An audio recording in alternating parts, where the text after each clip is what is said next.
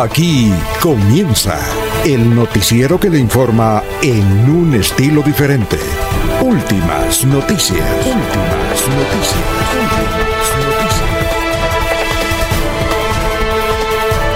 La información analizada por los expertos, sin sesgos, explicada con detalles, sin tanta carreta. Últimas noticias por Radio Melodía y melodíaradio.co. También por Facebook y YouTube Radio Melodía. Director Alfonso Pineda Chaparro.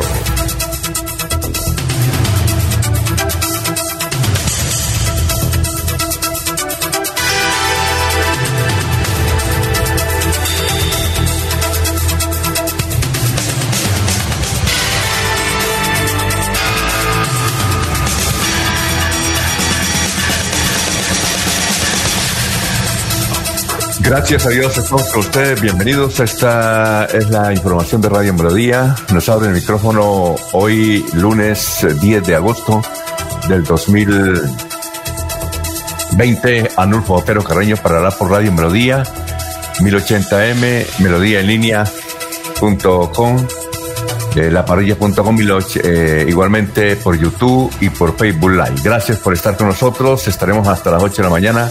A las 7 y 30 estará en su sección jurídica el doctor Iván Calderón. Son las 5, 4 minutos y estos eh, son las noticias que vamos a mencionar y que vamos a tocar en la presente emisión.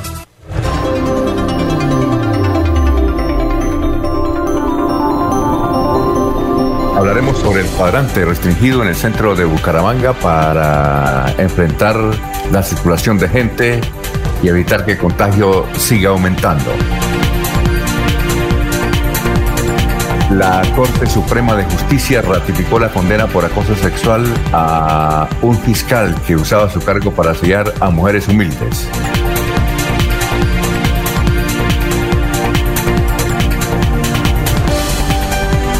personas del norte de Bucaramanga están diciendo que un muchacho que vendía minuto, que perdón, que vendía celulares de solo 22 años se accidentó y en la clínica dieron que había muerto por el COVID.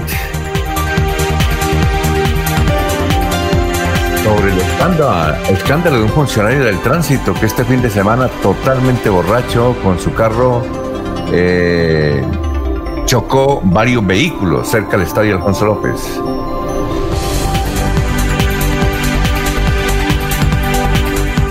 Bueno, la gente del sector del barrio Girardot, concretamente Villas de Girardot, donde se incendiaron cinco viviendas, están pidiendo ayuda. Confeccionó el nuevo obispo de Barranca Bermeja, Monseñor Ovidio Giraldo Velázquez.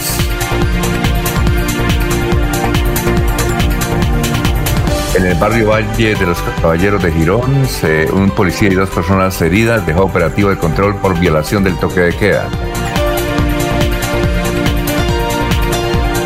Reinician clases virtuales en los colegios de Santander.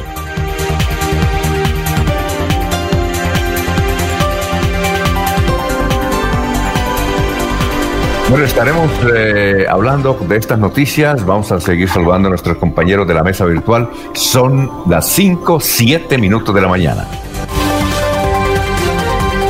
Laurencio Gamba está en Últimas Noticias de Radio Melodía 1080 AM. Muy bien, Laurencio, ¿dónde se encuentra? Tenga usted muy buenos días. Alfonso, muy buen día. Pues bien, Alfonso. Hoy me encuentro en la calle 33 con carrera 16 esquina, ahí frente a un buen amigo, porque a partir de este momento se inicia ese gran operativo que usted mismo mencionó frente al cuadrante del centro, porque mucha gente irresponsablemente no cumple con los protocolos de bioseguridad en estos días. Y la gobernación de Santander entregó ventiladores a la clínica Conucos de Chicamocha para atención a pacientes COVID. La vicepresidenta Marta Lucía Ramírez defendió proyectos para beneficiar a la mujer santanderiana y colombiana. Está muy comprometida con las obras del Bicentenario. Recordemos que una de ellas es en Chará, el puente Pienta. Desde el sur de Santander y con internet y la virtualidad mantienen la cultura, la tradición en familia. Hoy desde el Gualido nos hablarán los campesinos, cómo están viviendo esta temporada que habitualmente era la feria de Vélez por estos días. EPM presenta proyecto digital para Medellín, similar a lo que plantea el alcalde de Bucaramanga, Juan Carlos Cárdenas, para la ciudad digital. En los municipios cafeteros de Santander se necesitan recolectores del grano. Ya tienen los protocolos para la cosecha que se inicia próximamente. Y por aquí esperando a los amigos qué piensan, qué dicen frente a la situación de este cuadrante del centro de Bucaramanga. Lo importante es que hay que cumplir con los protocolos, Alfonso. Todos estamos obligados a cumplir. Muy bien, ya nos están saludando don, eh, a ver, Ramiro Carvajal de Deportivos Carvajal, Jairo Macías, el ingeniero colombo venezolano, igualmente Aníbal Navas Delgado, gerente general de Radio Taxis Libres, que tiene el teléfono 634-2222. Un saludo muy especial para Juan José Rincón Osma, Benjamín Gutiérrez, Lino Mosquera, Peligan, Igualmente, Pedrito Galvis, Paulito Monsalves, son las 5 de la mañana, 9 minutos. Seguimos saludando a nuestros compañeros de la mesa virtual. Julio Enrique Avellaneda está en Últimas Noticias de Radio Melodía 1080 AM. ¿Qué más, doctor Julio? ¿Qué ha habido? Alfonso, muy buen día para usted, para todos los compañeros en la red y por supuesto para toda, toda la amable audiencia de la potente Radio Melodía. Saliendo de un puente y en víspera de entrar a otro, don Alfonso. Ah, sí, el próximo fin de semana estamos en puente, ¿no? Sí, señor. Eh, eso está como muy bien, ¿no? ¿Ah? Sí, sí. Está como muy bien, ¿o no? Pues no se notan mucho en este periodo de confinamiento y por las restricciones con mayor razón, pero, pero eso es algo que forma parte ya de la cultura colombiana, ¿no? Sí, claro. El, poder disfrutar de los puentes. La sola idea del puente nos produce alguna sensación de, placidez, ¿no? Sí, claro, de, como, como, de alegría, ¿no? Sí, sí, sí, la gente descansa de todas maneras. Y bueno, eh, en estas circunstancias se se propicia, se incrementa el reencuentro familiar, por supuesto. Muy bien, ¿y cuál es el santo de hoy? Hoy es el día de San Lorenzo, Alfonso, uno de los mártires de la iglesia, eh, según refieren los, los textos que lo describen, era uno de los siete diáconos que tenía el Papa San Sixto en los tiempos del Imperio Romano. Estamos hablando del año 200, eh, del siglo III, año 240, 250 después de Cristo. Sí. Y cuando el imperio decreta la persecución a todos los cristianos con pena de muerte, por supuesto, es capturado el Papa San Sisto y cuatro de sus más importantes diáconos. San Lorenzo no, no es sorprendido en esa captura, pero ve inminente su muerte y él tenía la función de administrar los bienes de la iglesia.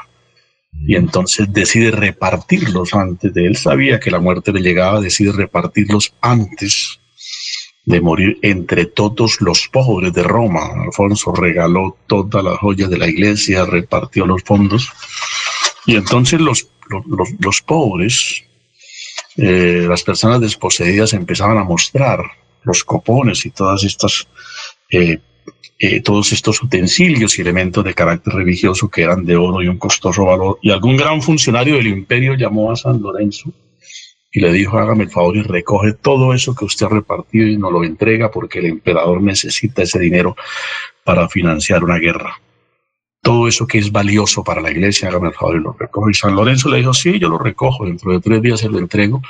Y a los tres días llamó al funcionario y le dijo, salga, que aquí está, le tengo todo lo que usted me dijo que le recogiera. Y cuando el, funcionario del imperio salió, había una gran concentración de pobres, de indigentes de Roma, de, de enfermos, y le dijo, ve ahí todo el gran tesoro de la iglesia, ese es el tesoro de la iglesia, razón por la cual lo captura eh, refiriéndose, por supuesto, a, las personas, ¿no? Ese San Lorenzo. sí. ¿Ese San Lorenzo es del, de, Argentina o es otro? No, no, no, no, no, Alfonso. Este es un personaje romano. Estamos hablando del siglo III después de Cristo. ¿Y por qué en Argentina hay uno que llama San Lorenzo de Almagro? ¿Es que lleva un santo que llamó San Lorenzo? Es que le voy a contar que San Lorenzo es uno de los santos más populares en el mundo. En solo, en solo Roma tiene 34 iglesias, entre esas una basílica. En Francia también es muy popular. Usted sabe que Argentina es un país que tuvo una gran influencia europea, tuvo una gran influencia de migración desde el siglo XIX y eso llevó, 18, 19, por sobre todo en el siglo XIX, Alfonso, y obviamente en el siglo XX, con la migración de los alemanes después de la Segunda Guerra Mundial. Eso llevó la idea de San Lorenzo a Argentina en el siglo XVIII. Ah, por eso, pero entonces estamos hablando del mismo San Lorenzo. Pues San Lorenzo es como santo, sí, pero allá se, se refiere a San Lorenzo de Almagro. Almagro es una, una localidad de Buenos Aires, como decir un sector, como decir el barrio Kennedy o la cumbre, sectores en los cuales se segmenta la ciudad. Y esa, pero no es que sea San Lorenzo de Almagro un santo como tal. ¿sí? Es San Lorenzo en Argentina, un sector que así se denomina. San Lorenzo. San Lorenzo, de Almagro. Pero sí tiene que ver entonces con San Lorenzo, el que usted pues obviamente, pero, pues, ah, si, me, me, hago entender nuevamente, por supuesto que se refiere al mismo santo, pero no es que sea un santo distinto. Ah, ya. Perfecto. Es, la, evocación de San Lorenzo, pero en Argentina, que se mm, bautizó así un sector de la ciudad con el nombre de San Lorenzo en el sector de Almagro. Mm, perfecto. se llama San Lorenzo de Almagro.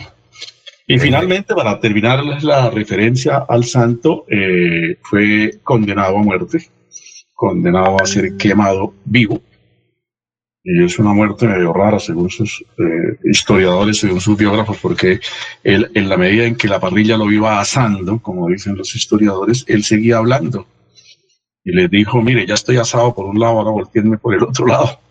Ave María. Y, seguía rezando y murió eh, rezando, rezando por Roma. Por, eso la iglesia le tiene una eh, gran devoción a este santo, porque murió rezando por la ciudad, por eso se quiere mucho a San Lorenzo en Roma, Alfonso, y la Iglesia considera que con el ejemplo que él le dio a los cristianos de su época, la, la fe del cristianismo se incrementó y aumentó, sirvió como, como un modelo de resistencia frente a la persecución del imperio romano.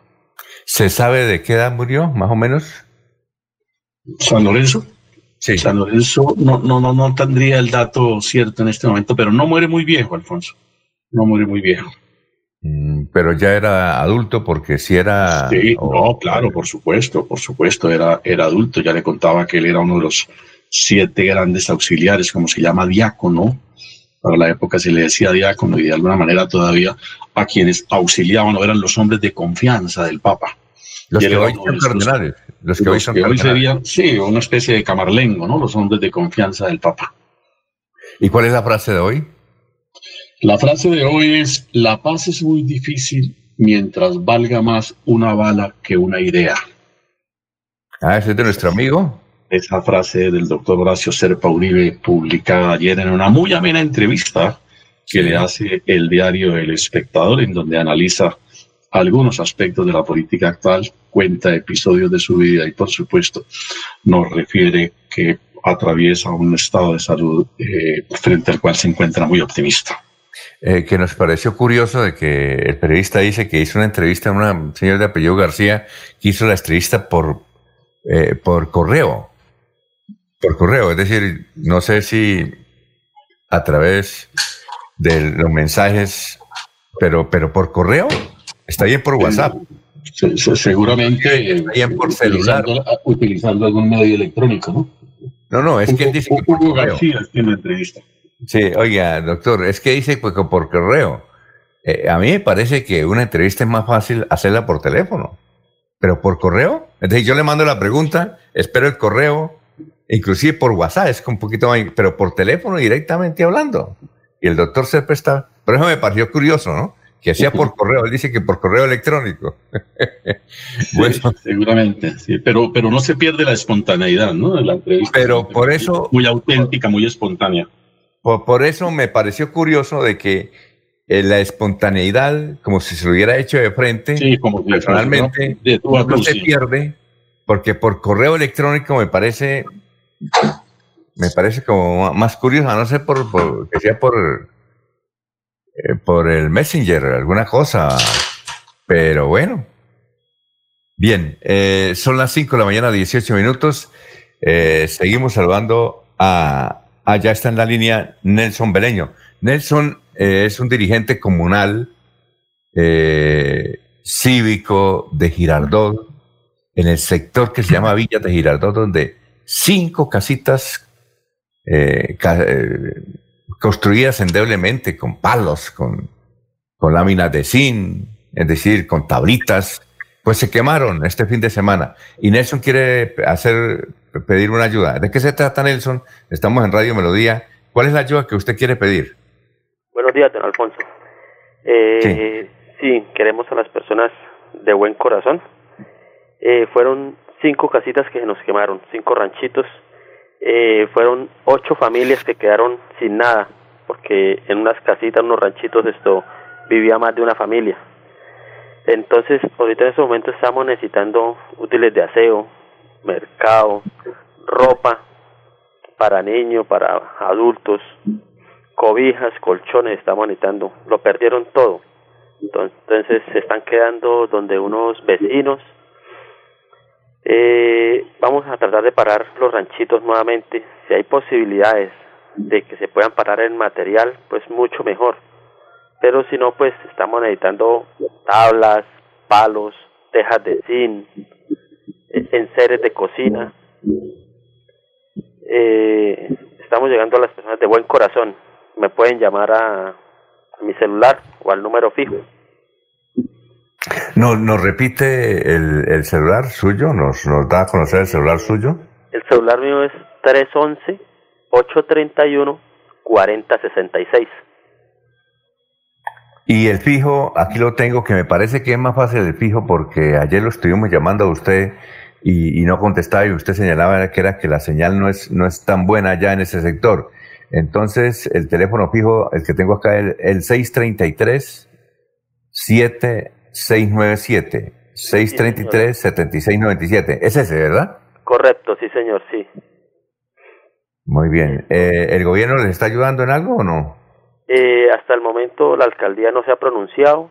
Eh, estamos comunicándonos con la gobernación eh, para ver si, confiando en Dios, hoy se comunican con nosotros. Ah, bueno, perfecto.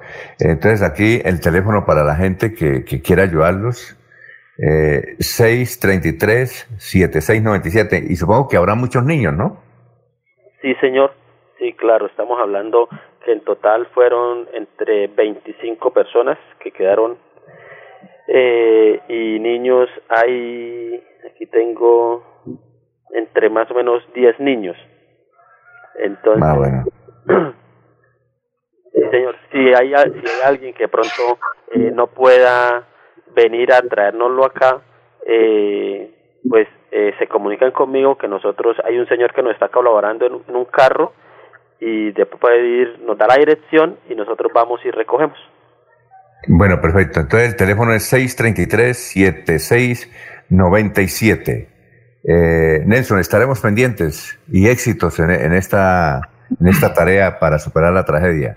Don Alfonso, muchísimas gracias y que Dios lo bendiga. Perfecto. un saludo allá que nos escuchan todos los días, por eso nos llamaron, todos los días nos escuchan, nos amplifican allá el noticiero en esa pequeña, en ese pequeño, eh, pequeño sector. Seguimos saludando a nuestros compañeros, son las 5 de la mañana, 22 minutos. Jorge Caicedo está en Últimas Noticias de Radio Melodía 1080 AM. Hola Jorge, ¿cómo está? Tenga usted muy buenos días. Bienvenido. Don Alfonso, muy buenos días. Como siempre, feliz de compartir con ustedes este espacio de últimas noticias y de poder llegar a toda la audiencia de Radio Melodía. Como se lo ha dicho, hoy es 10 de agosto, es el duocentésimo vigésimo tercer día del año, el 223, y ya quedan 143 días de este año 2020. Una cifra que es noticia a esta hora en Santander, pues por supuesto relacionada con el coronavirus COVID-19 confirmados en el departamento 6.346 casos positivos de COVID-19. Eh, el, virus está activo en 48 de los 87 municipios de Santander y eh, en, por géneros los contagios se han presentado en 2.434 mujeres, en 3.546 hombres y en 366 menores de edad. De este grupo, de esta población de 6.346 eh, personas contagiadas, 3.268 están recuperándose en sus casas y eh, hospitalizadas se encuentran 282. Son las cifras del COVID-19 en Santander. Muy bien, seguimos salvando a nuestros compañeros. Son las 5 de la mañana, 23 minutos. César Tavera está en Últimas Noticias de Radio Melodía 1080 AM. Hola César, ¿cómo se encuentra? Tenga usted muy buenos días. ¿Qué más? Director, buenos días. Bien, director, bien, bien, bien. Bien, aquí en este, este 10 de agosto del 2020. Saludos a Jorge y a, a Laurencio y a director y a todos los radioescuchas de Radio Melodía. ¿Usted sabe que se conmemora hoy? Sí. ¿Usted sabe que se conmemora hoy que sucedió en Bucaramanga? Un 10 de agosto, no. Me corchó, director, me corchó. Fue una noticia que creo que es hoy. Además, porque yo cubrí esa noticia, fue en 1985. Creo que es hoy. Era un viernes. Eh, creo que fue que hoy hace eh, 35 años. Jorge iba a decir algo. Hace 35 años que fue asesinado eh, Carlos Toledo Plata, creo que es hoy, me parece a mí. Si mal no estoy. Sí, sí recordaba esa fecha, César. Aló. ¿César? Ah, bueno, César se, se, ahora sí, César. No, pero César. Sí. Lo escucho. César. no, no, ahí, ¿Cómo? ahí, ahí, ahí ¿Me estoy. escucha? Bueno, Bueno, es que no lo escuché porque sí, sí, director, ahí no me escucha ahí. ahora sí lo escucho. ¿Alcanzó a escuchar lo que le dije? Saltando el. No, director, ¿Aló? no, se salta la voz, me llega la voz entrecortada, pero no- le entendí algo de Toledo Plata, ¿sí? Sí, sí, que, Aló. que- que creo que hoy es eh, que hace 35 años a él lo mataron, me parece, en el barrio Provenza. Creo que es el 10 de agosto. Es en, agosto. ¿Sí o no? En todo caso, yo no, tengo la fecha. Yo lo que sí fue fue que fui a su funeral en el, y fue en el parque Romero. O sea, ahí nos congregamos varios ahí y que de alguna manera y vino Andrés Almarales y hizo ese día y estuvo hicimos el discurso de, de- también de, de- también difunto fallecido Andrés Almarales que en paz descanse. Eh, si, si acaso fue el 6 de agosto, entonces debió ser lo en el cementerio central acá los Toledo. Alfonso, creo que fue en, en octubre 9, me parece. Sí, sí. No, Creo que fue 9 de octubre. No, creo, es en Pero no agosto. te- Yo me acuerdo que era en agosto. tenía la fecha, no la No, tengo. 10 de agosto, aquí. Eh, 10 de agosto del 84. Entiendo que es el 10 de agosto del Sí, 84. sí, sí, 10 de agosto del 84. Me, me peleé por un año. ¿Ah? Propiedad de años. Sí, fue el 10 de agosto. Fue el 10 de agosto del 84. Bueno, se le está interru- sí, se, pero está muy bien recordar a. sí, Está bien recordar a- se le está se le está interrumpiendo, César. Si quiere, hagamos esto. Sí, Usted se retira y vuelve a entrar. que Ese es, ese es más o menos lo que hemos. eh, Ah, pero ahí, es que ahí, ahí está bien. Sí, pero se, se le va. Se le va. Entonces, si quiere, para superar, ya estamos aprendiendo. Uno se sale, Ah, bueno. uno se sale Bueno, y listo, entra. ¿Ustedes cómo me escuchan? ¿El doctor Julio cómo me escucha? Perfecto, director. Bueno, perfecto. Muy bien. Entonces, mientras hace eso, César, vamos a recordar el Bueno, obituario. ¿Qué iba a decir alguien?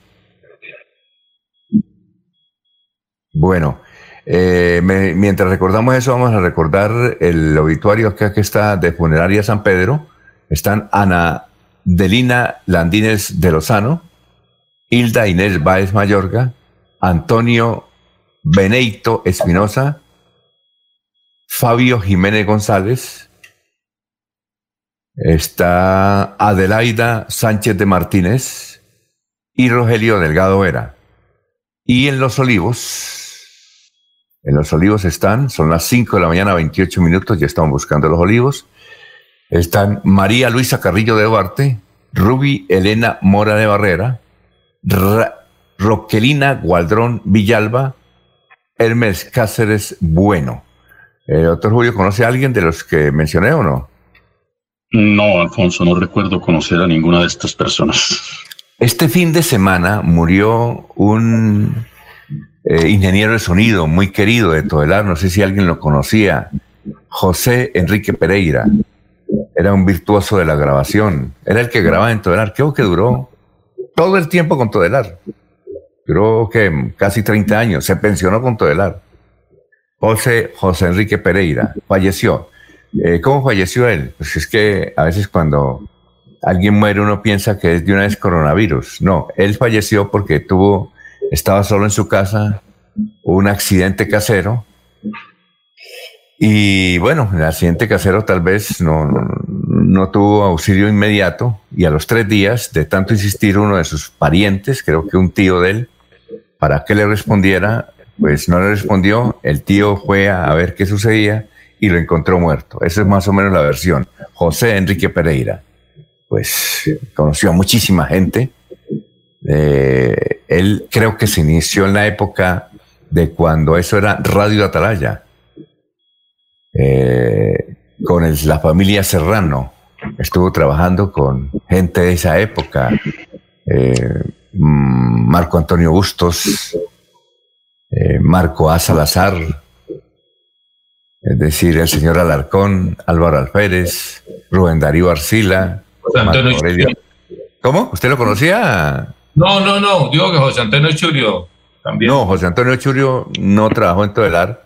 Estaba en RCN. Está en RCN. Pero Laurencio conocía a José Enrique Pereira, yo creo que sí, ¿no? Sí, señor. Cuando yo llego aquí a Bucaramanga, don Rafael Serrano Prada era el director de noticias de Todelar y con frecuencia iba allá al Parque Bolívar, donde quedaba la sede central de Todelar para la época, y ahí lo conocí, sí.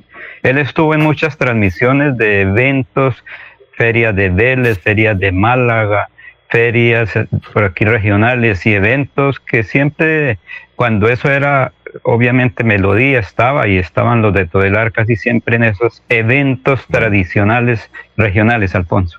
Bien, vamos a hacer una pausita porque ya tenemos el invitado, el concejal Carlos Parray conectado. Pero decirles que la unidad móvil de Cofuturo va a estar hoy, 10 de agosto, en Florida Centro y en el Campanazo. Florida Centro y en el Campanazo, ahí cerca a Barrio Reposo. Entonces, la unidad móvil de Cofuturo va a estar en Florida Centro y en el Campanazo. Vamos a hacer una pausa y regresamos. Son las 5.31.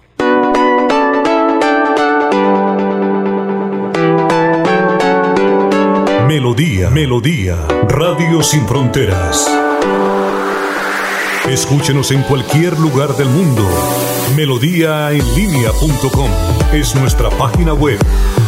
Melodíaenlínea.com, señal para todo el mundo. Señal Radio sin límites, Radio sin fronteras. Radio Melodía, la que manda en sintonía.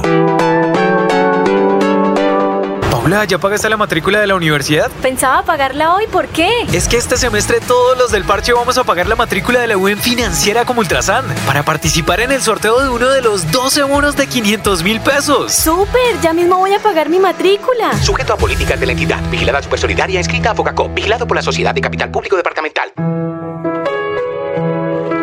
La radio es vida. La radio es optimismo y esperanza. La radio fue primero. La radio fue ayer, es hoy y será mañana. La radio, tu compañía de siempre. Somos la radio, somos la radio. Y hoy como siempre, entramos en tu casa porque somos parte de tu familia en esta lucha por la vida. Con Radio Melodía y últimas noticias, quédate en casa. Se va la noche y llega últimas noticias. Últimas noticias todos los días, desde las 5 de la mañana, empezar el día bien informado y con entusiasmo.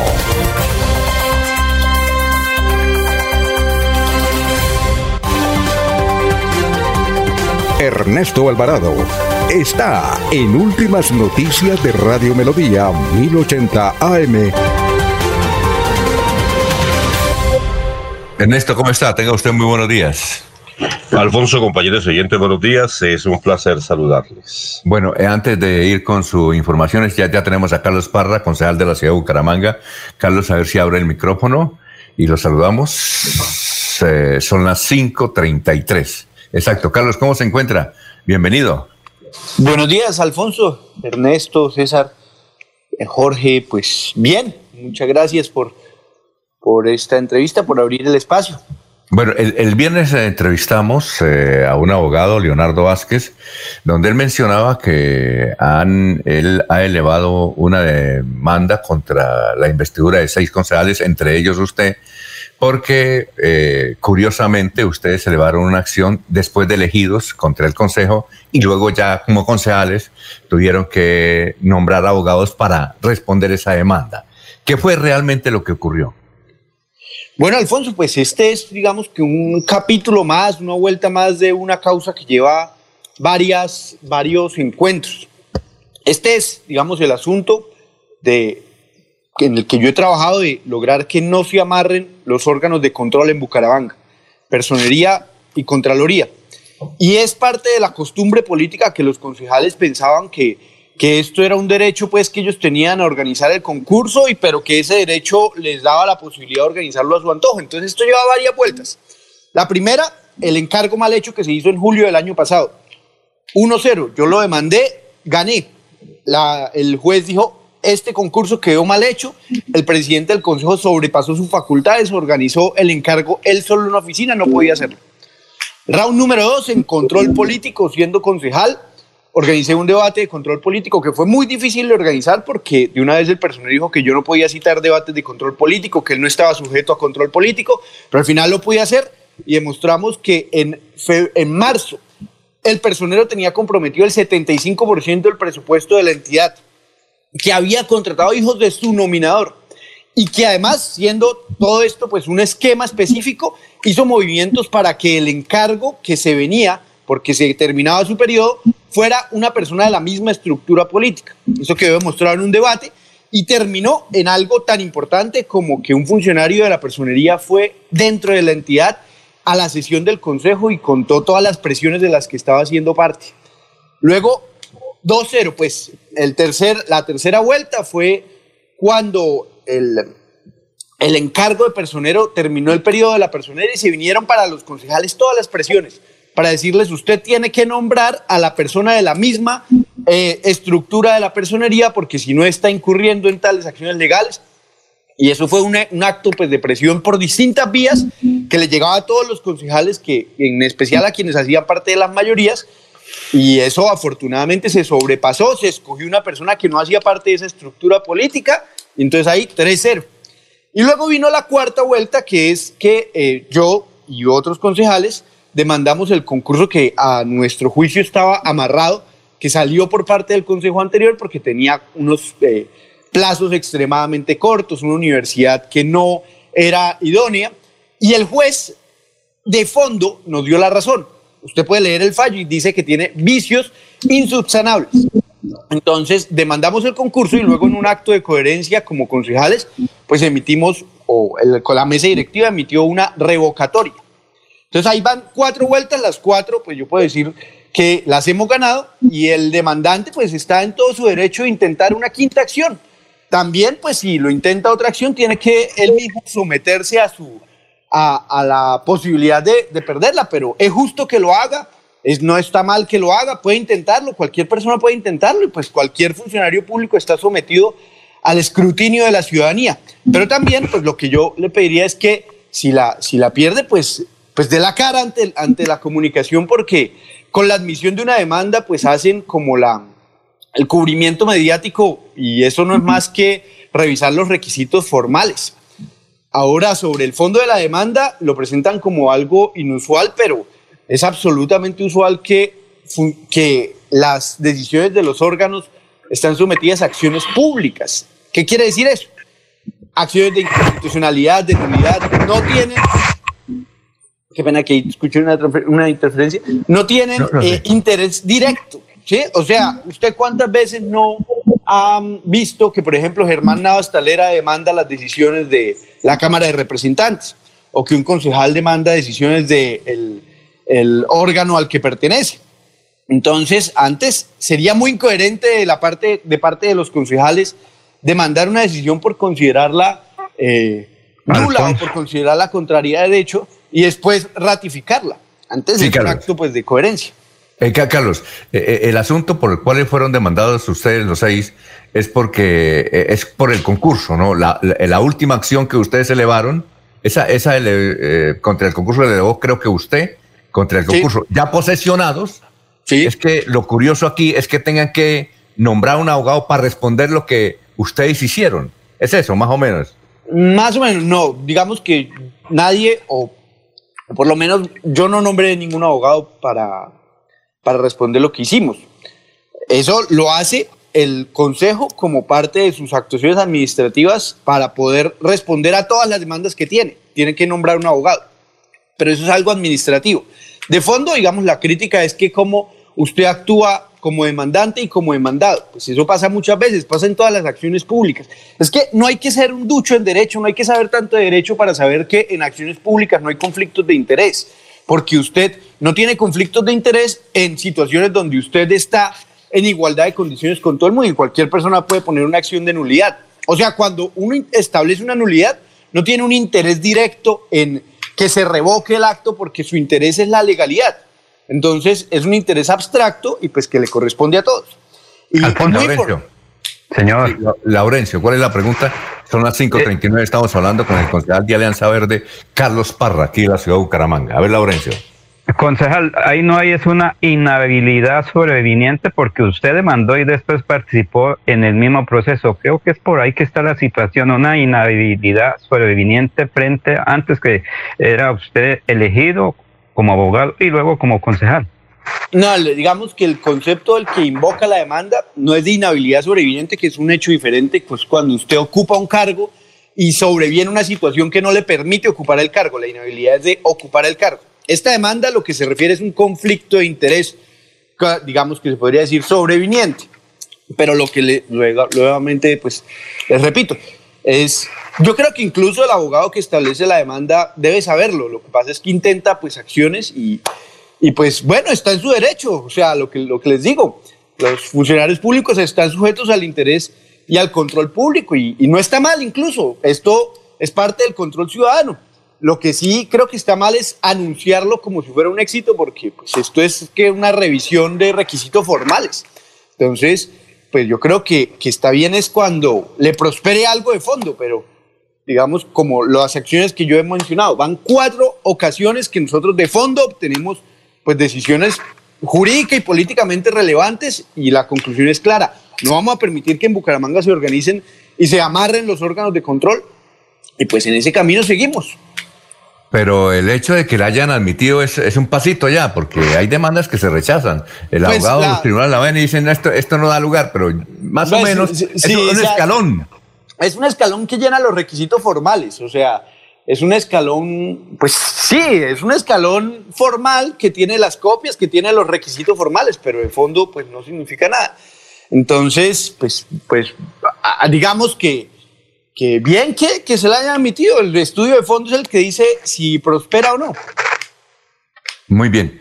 Eh, muchas gracias, Carlos. Muy gentil por haber estado aquí en Radio Melodía. ¿Por qué dijo que, que tenía que inicialmente habíamos pactado la entrevista por ahí, las seis, seis y media? Eh, ¿Madrugó por qué? ¿Tienen sesión hoy o qué actividades hay? No, ya se acabó el periodo de sesiones. Eh, pues aprovechando el, la pandemia, yo hago ejercicio de 6 a 7 de la mañana, entonces me programé para hacer ah, de 6 a 7 de la mañana y pues para seguir el día a las 7. Entonces. ah, muy bien. Muy bien. Muy bien, Carlos. Muy gentil, muy amable. Bueno, muchas gracias, Alfonso.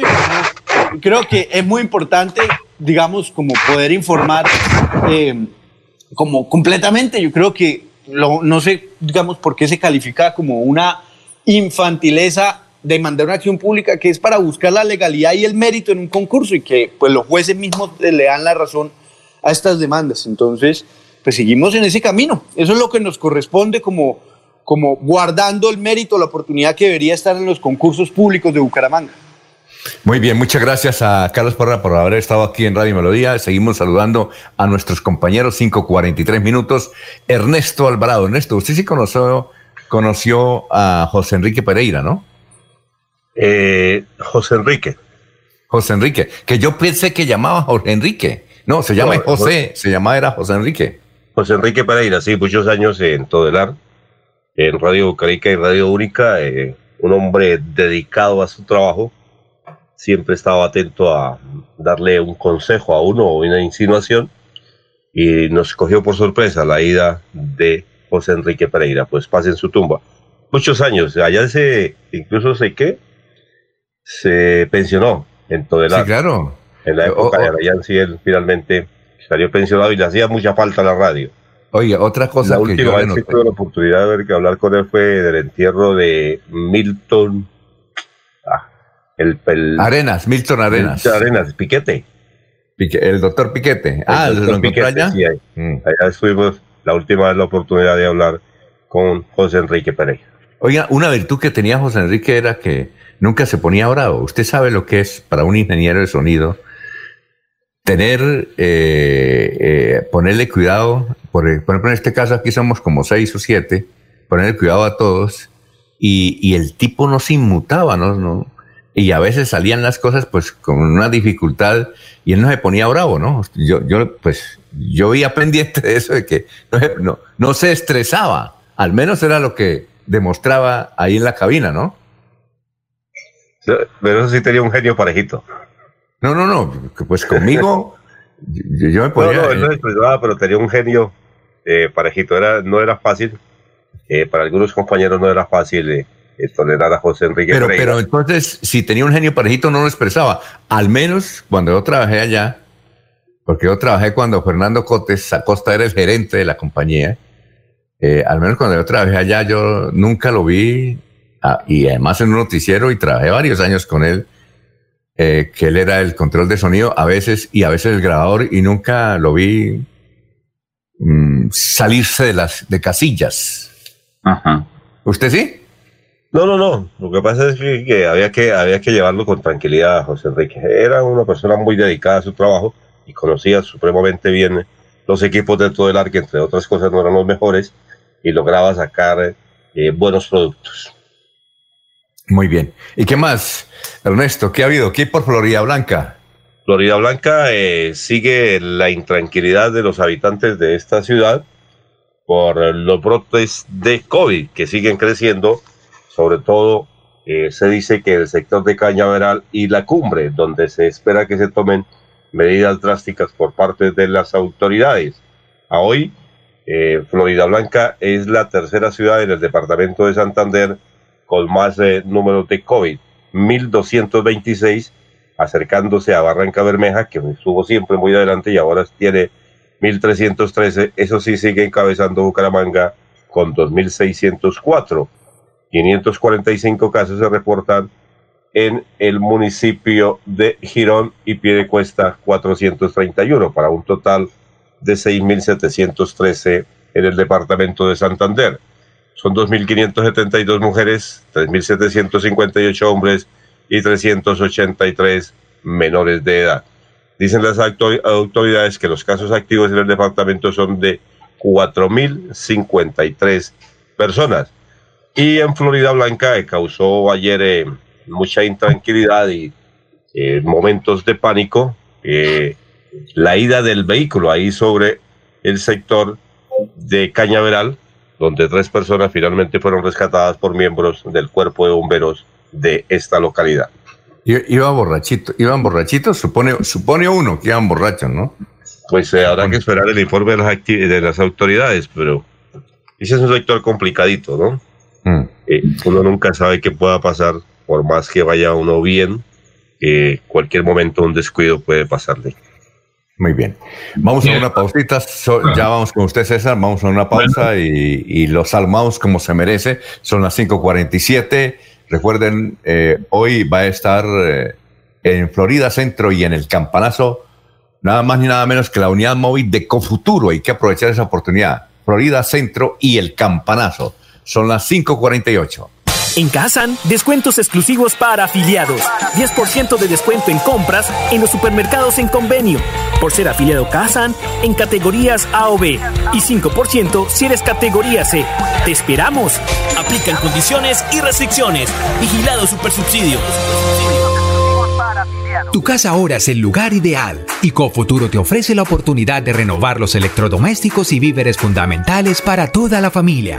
Televisores, neveras, lavadoras y muchísimas alternativas para dotar tu hogar están en la calle 48, número 3333. También encontrarás motocicletas, bicicletas, computadores y celulares.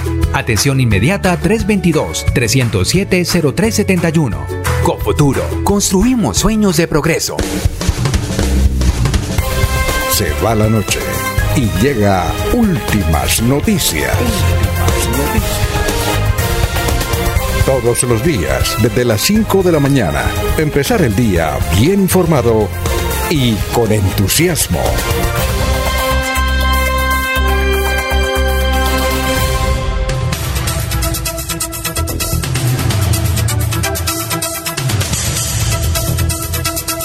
¿Qué iba a decir César? César, ¿qué iba a decir? ¿Que le faltan los días de hoy? No, no, es decir, es por lo que hoy es el día, hoy es, hoy es como muy parecido, gracias director, al 20 de julio de 1810 en Colombia, hoy es el día de los ecuatorianos, el primer grito de independencia de Ecuador, es un día como hoy, en Bucaramanga hay, hay una colonia ecuatoriana interesante. Oye, ¿y, ¿y, allá es festivo? Creo que ese es festivo, ¿no? Sí, es el primer grito de independencia de 1809, un 10 de agosto, ¿no? La, la Manuela Cañizares, la famosa Manuela Cañizares, ellos también tienen su Manuela, Manuela Cañizares, eh, increpó a los, a los hombres en la madrugada porque los vio aflojando por crear una junta de gobierno, por hacer un grito de independencia a los quiteños y les dijo cobardes. Hombres nacidos para servidumbre, ¿de qué tenéis miedo? No hay tiempo que perder. Y arrancó la junta de gobierno. Pero solo hasta 1922, un 24 de mayo, una batalla de Pichincha, dirigida por el, general Antonio José de Sucre, Ecuador siguió su libertad, tres años después de nosotros. En, en Ecuador hay algo como, no sé si todavía existe eso, pero sí. una vez que hubo un congreso de periodistas en Ecuador, estábamos allá y en, unos, en unas regiones era festivo y en otras no. Es decir, eh, eh, en el sector de Esmeralda era, era festivo y en otras partes no. Y, y, y eso sucedía ya, que en unos lugares era festivo y en otras partes no. En el Ecuador, que me pareció curioso, no sé si será, seguirán en la misma tónica. bueno, no, no, tampoco lo sé, pero sé que es así, pero también los ecuatorianos hay un respeto por, porque ahí hay una, una nación indígena, una nación y pueblos indígenas muy consolidados y entonces tienen ahí sus, sus, sus respetos por las fechas. Y lo otro es que un día como hoy, eh, eh, se, el, el, ¿cómo se llama? El bioquímico alemán Felix Hoffmann descubre el ácido acetil salicílico, la posterior aspirina, a propósito de la pandemia, que se dice que la aspirina ayuda para los temas de pandemia.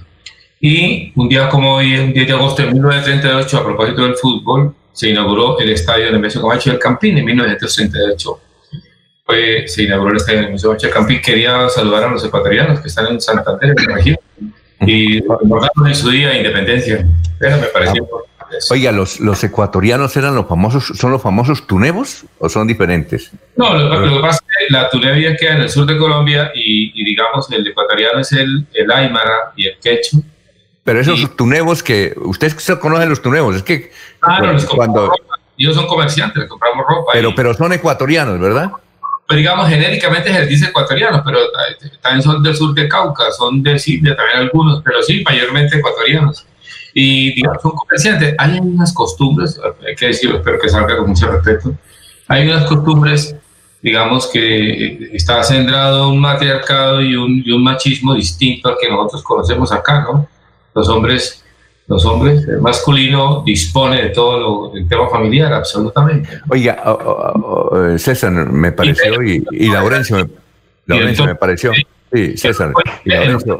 Los puentes peatonales eh, digamos, no causa, y me hace acordar el texto de, Mario Vargas Llosa en el premio Nobel, que dice que hasta que no se, se han vindicado los indígenas, América Latina no tendrá paz y no, no tiene sentido la independencia, ¿no? Pero los puentes peatonales de Bucaramanga y de Bogotá, uno cuando va a las ciudades, pero sobre todo Bucaramanga y Bogotá, uno ve eh, a los indígenas pidiendo limosna y no deja de ser una paradoja de la historia los primeros pueblos y naciones ahí degradados y reducidos a la humanidad enajenados pidiendo limón en un puente. Oye, esto me causó extrañeza y don Laurencio de que ayer hubo un trino del alcalde de Girón, Carlos Román. Decía, quiero enviarles un saludo a la comunidad indígena de Girón. ¿Dónde queda la comunidad indígena de Girón, Laurencio? Yo, o, o alguien conoce dónde queda? Alfonso, es que hay varios barrios, recuerde que también están, por ejemplo, lo que es los gitanos, eh, son pequeños asentamientos que están un poquito al borde de... ¿Indígenas de Girón dónde están? Yo no, pero, he visto. digamos, unos caseríos pequeños, digamos, cinco o diez familias que se asentaron o se ubicaron o llegaron y tomaron un terreno o compraron y ahí están. Eh, recuerde que hace poco tiempo aquí en la vía, después del sector del Bueno, llegó un grupo de indígenas y quisieron quedar ahí, pero fueron sacados. Posteriormente, otros grupos que han llegado de regiones diversas de Colombia y del exterior, pues van ubicando, comprando algún terreno y forman una especie de, de etnia y entonces lo que se dice, así similar a lo que ocurre con los gitanos. Ah, perfecto. sí, dígame, César cambiando de tercio en la, en la intervención del concejal, que me parece muy bien, digamos que usted y la emisora le hubieran dado el espacio a, porque el tema de redes estuvo fuerte con respecto a la confrontación jurídica que tienen un grupo de abogados y los concejales con el señor que los demanda, pero yo, yo noté a Carlos Parra un poquito, no como siempre vehemente y seguro de las cosas, lo noté un poquito preocupado. Sí, claro, porque es que varios abogados dijeron que, que está muy bien fundamentada esa demanda de, de, Leonardo, de Leonardo Vázquez Pinto, que está muy bien fundamentada, inclusive con un magistrado. El magistrado me dijo, ahí el muchacho gana eso. Alfonso, es que creo que... El muchacho es Leonardo. Sí, creo que los concejales se tenían que declarar inhabilitados para el segundo proceso. Creo que es por ahí la situación. Por ello le pregunté la inhabilidad sobreviniente. Es decir, ellos actuaron después que demandó y creo que ellos firmaron o aprobaron la suspensión del proceso. Entonces creo que por ahí entiendo que ellos como concejales les tocaba declararse impedidos para actuar en ese momento. Creo que por ahí es la situación. No sé qué opinión tiene Julio Enrique, que yo sé que dice que no, está, no conoce el caso bien, pero debe tener una opinión, pues, abuelo de pájaro, Julio Enrique. ¿Usted qué piensa? ¿Usted tiene una opinión, doctor Julio Enrique, sobre eso? Pues, como advierte César, no conocemos en detalle realmente el proceso, las referencias de, del doctor Vázquez y del concejal eh, son prácticamente las únicas noticias que tengo sobre el particular. Lo que sí advierto en la, en la, en la entrevista del concejal Parra es que asumen las cosas como con bueno, y también, también en el espíritu, el doctor Vázquez como que se volvió una pelea personal, más que, más que el interés en la legalidad, que finalmente es el objetivo de las acciones que promueven, es como si estuviesen eh, librando un reto de, esgrima, ¿no? A ver quién, quién hace más toques. El concejal habla de que, lleva, que, ha ganado cuatro veces, que bueno, que de pronto le puede tocar al otro también hacer su gol. Es decir, me parece que, que se volvió una pelea más personal que realmente un interés por la legalidad y la suerte del municipio. Ahora, si el problema se contrae a que él demandó cuando no era concejal y al llegar al consejo tuvieron que constituir un apoderado para que defendiera el acto que ellos demandaron, pues Alfonso, eso es una suerte que puede tener, eh, digamos, hasta cierto punto diferentes interpretaciones. No, no conozco específicamente eh, en el campo público esa situación, pero es una, pero, pero es una, una, una, una misma figura la que se presenta a veces en los condominios, ¿no? donde los eh, residentes demandan las acciones que toman los cuerpos administrativos del condominio y cuando, porque por las peleas que se suscitan entre los vecinos y cuando se producen las renovaciones de las juntas administradoras, los que demandaron llegar al poder y tienen que constituir apoderado para defender el acto que demandaron porque sería más grave pretender una revocatoria eh, directa de ese acto, porque eso sí podría configurarse como una especie de prevaricato. Eh, es un tema que tiene sus complejidades. Por eso aquí lo decíamos, lo decíamos, escúchame Alfonso, en la, en la entrevista la semana pasada con el demandante, pues que el tema no deja de ser interesante en el punto de vista jurídico. Doctor, usted fue director de tránsito, pasemos a otro tema. ¿Usted conoce a un señor, Oscar Iván Jaimes, funcionario del tránsito que el sábado sí la embarró, pero bien embarrada, siendo funcionario del tránsito con una camioneta que él manejaba borracho, eh, causó una serie de accidentes de tránsito, borracho, borracho. Eh, ¿Usted lo conocía? Eh, ¿Eso es, es, nuevo o es un hombre que lleva ya tiempo en la dirección de tránsito? Se llama Oscar Iván Jaimes.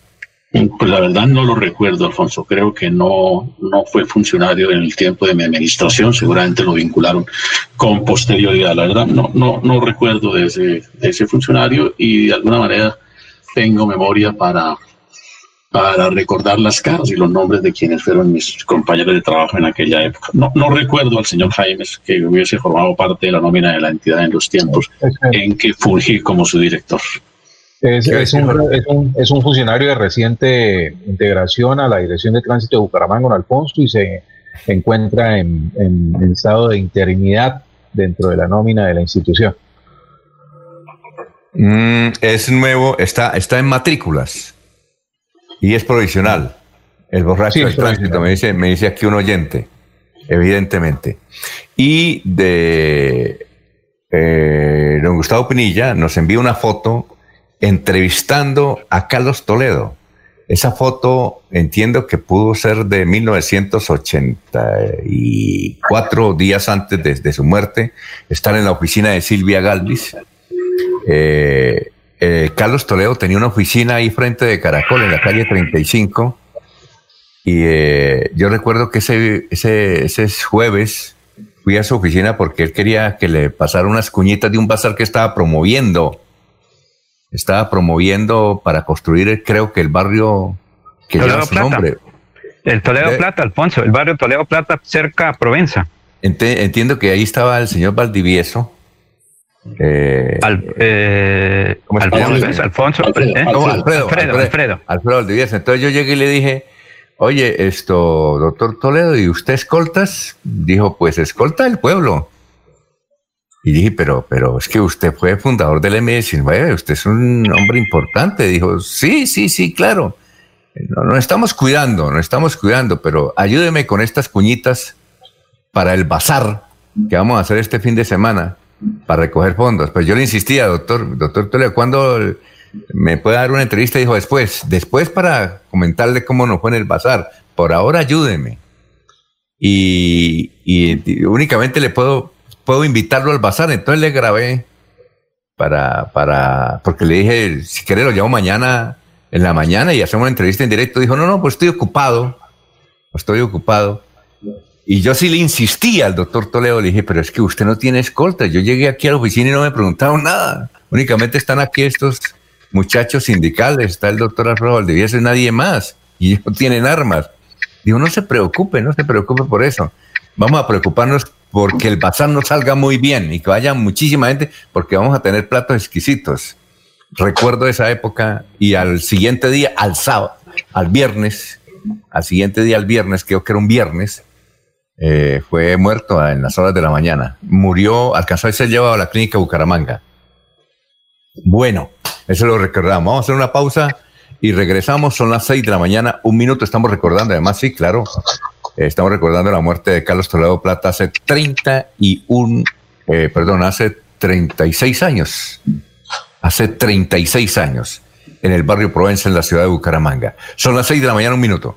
Aquí Bucaramanga, la bella capital de Santander. Transmite Radio Melodía, Estación Colombiana, HJMH. 1080 kilociclos, 10.000 vatios de potencia en antena, para todo el oriente colombiano. Cadena Melodía, la radio líder de Colombia. En este periodo de pandemia, recuerda Fortalecer el sistema inmunológico de tu bebé. Dale leche materna. Adopta un estilo de vida más saludable. Cuida tu alimentación. Come más frutas y verduras. Reduce el consumo de bebidas azucaradas. Aumenta el consumo de agua potable y realiza actividad física 30 minutos al día. Sigámoslo haciendo bien. Alcaldía de Bucaramanga. Secretaría de Salud. Gobernar es hacer. Un especial saludo a los habitantes de Bucaramanga y Santander. Les habla el doctor Javier Aristizábal. He investigado las plantas medicinales colombianas por 20 años. He creado la terapéutica natural al altel para tratar las principales enfermedades de los colombianos. Estoy con ustedes de 10 y 30 a 11 de la mañana por esta emisora. Estoy seguro que lograré cosas interesantes en la salud de todos ustedes.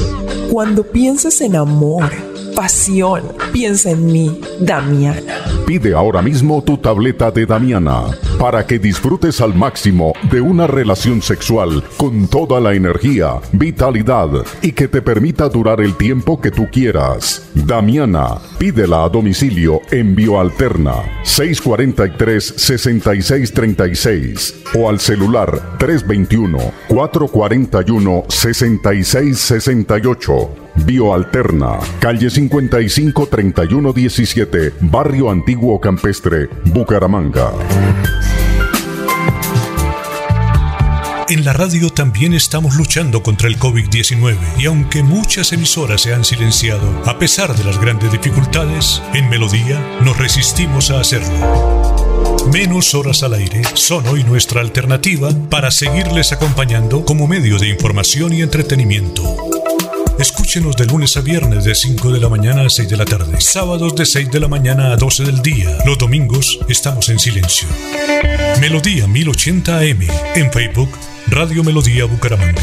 Tenemos fe que muy pronto todo será mejor que antes y que seguiremos a su lado por siempre, por siempre.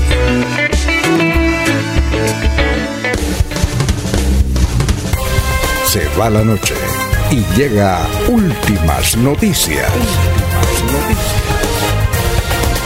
Todos los días, desde las 5 de la mañana, empezar el día bien informado y con entusiasmo.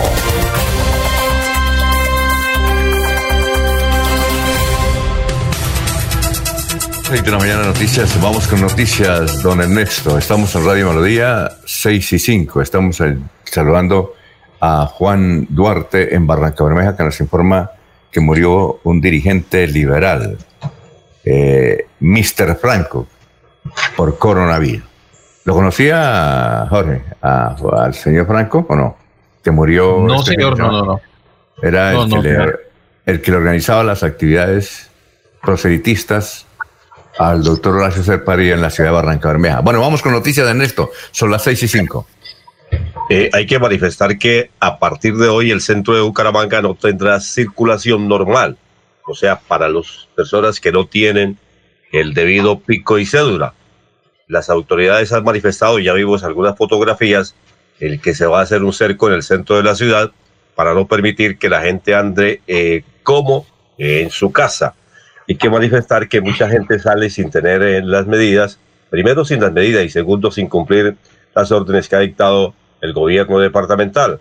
Por eso desde la carrera 15 hasta la carrera 19 y entre las calles 33 y 36 habrá restricciones de movilidad de manera provisional.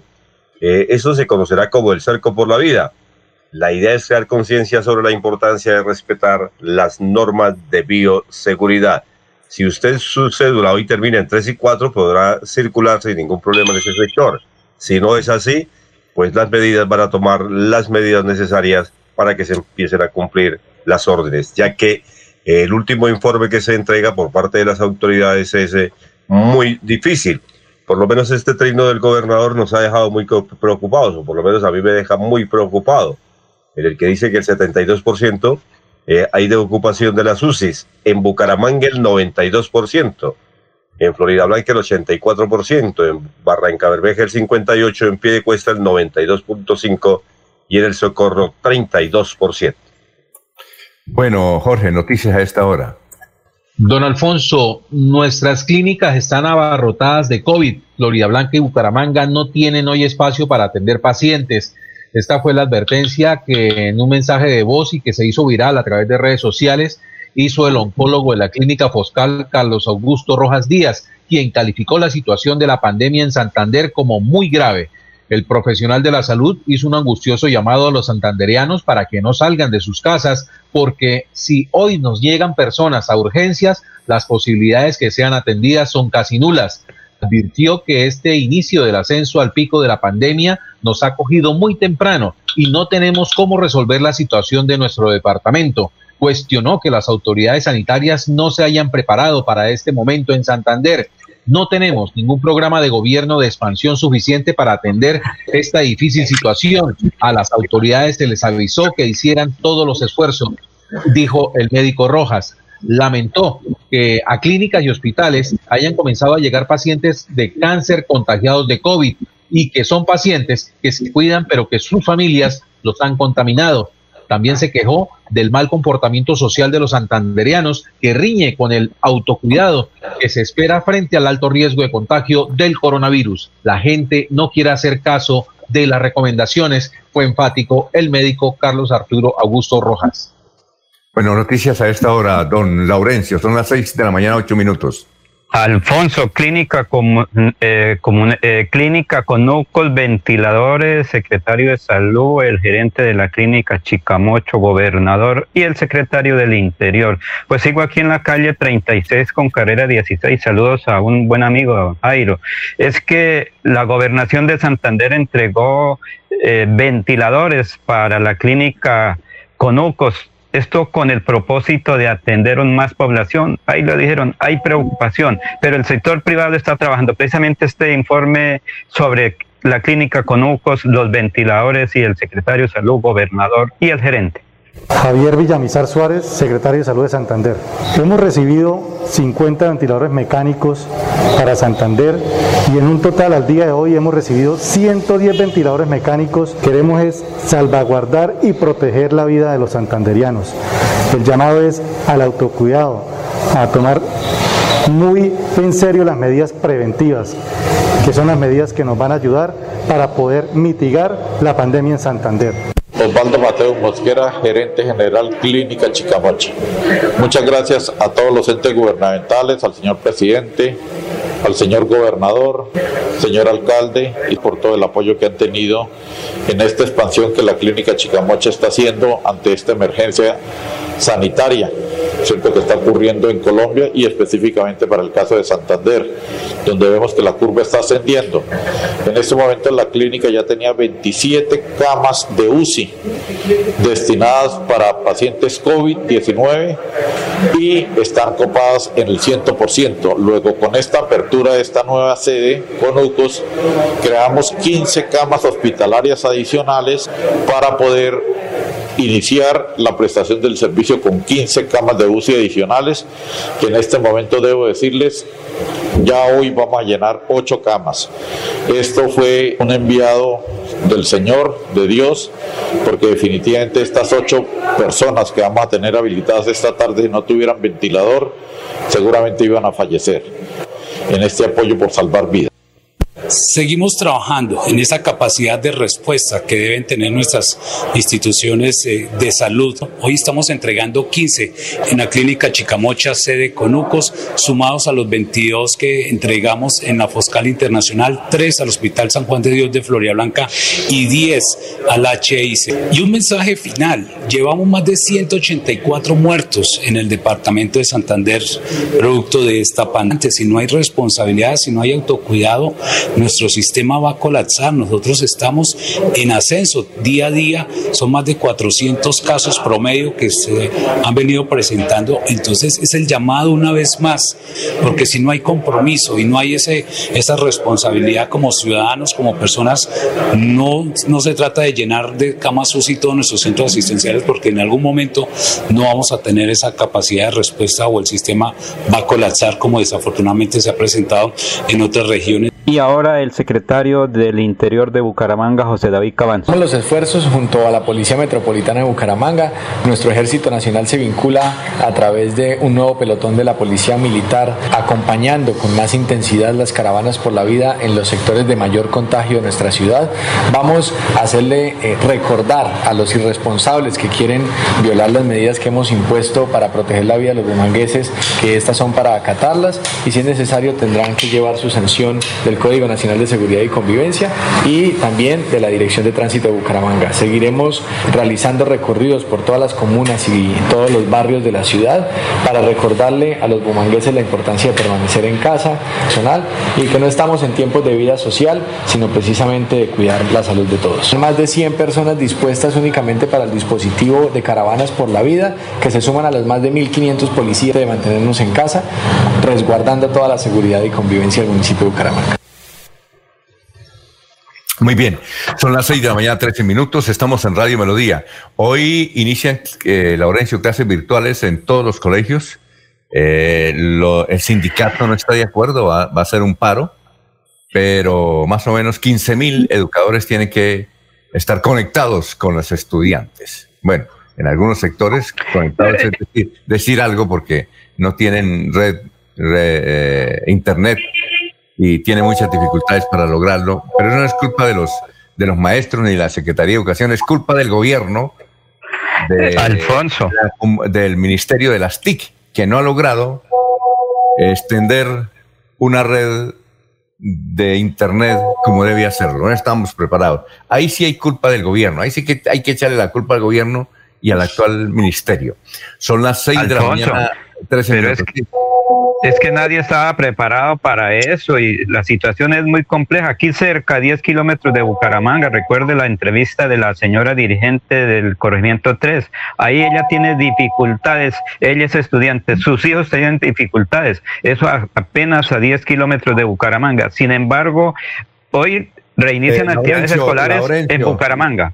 Señor. ¿usted por qué defiende al gobierno? Mire, No, sí hay no, que no. la culpa porque No. en, en materia de conectividad, Colombia, que se dice es un país muy desarrollado en el concierto de América Latina, está muy mal. Bolivia, un país que supuestamente es más pobre que Colombia, muy bien. Ecuador, excelentemente bien. Chile, ni se diga, ni se diga. El sector agropecuario más desarrollado en América Latina es de Chile. De Chile precisamente porque tiene la tecnología. Brasil, y Argentina nos lleva una ventaja. Así es que el, el gobierno ahí me parece que sí está mal en conectividad. Ahí está muy, muy mal.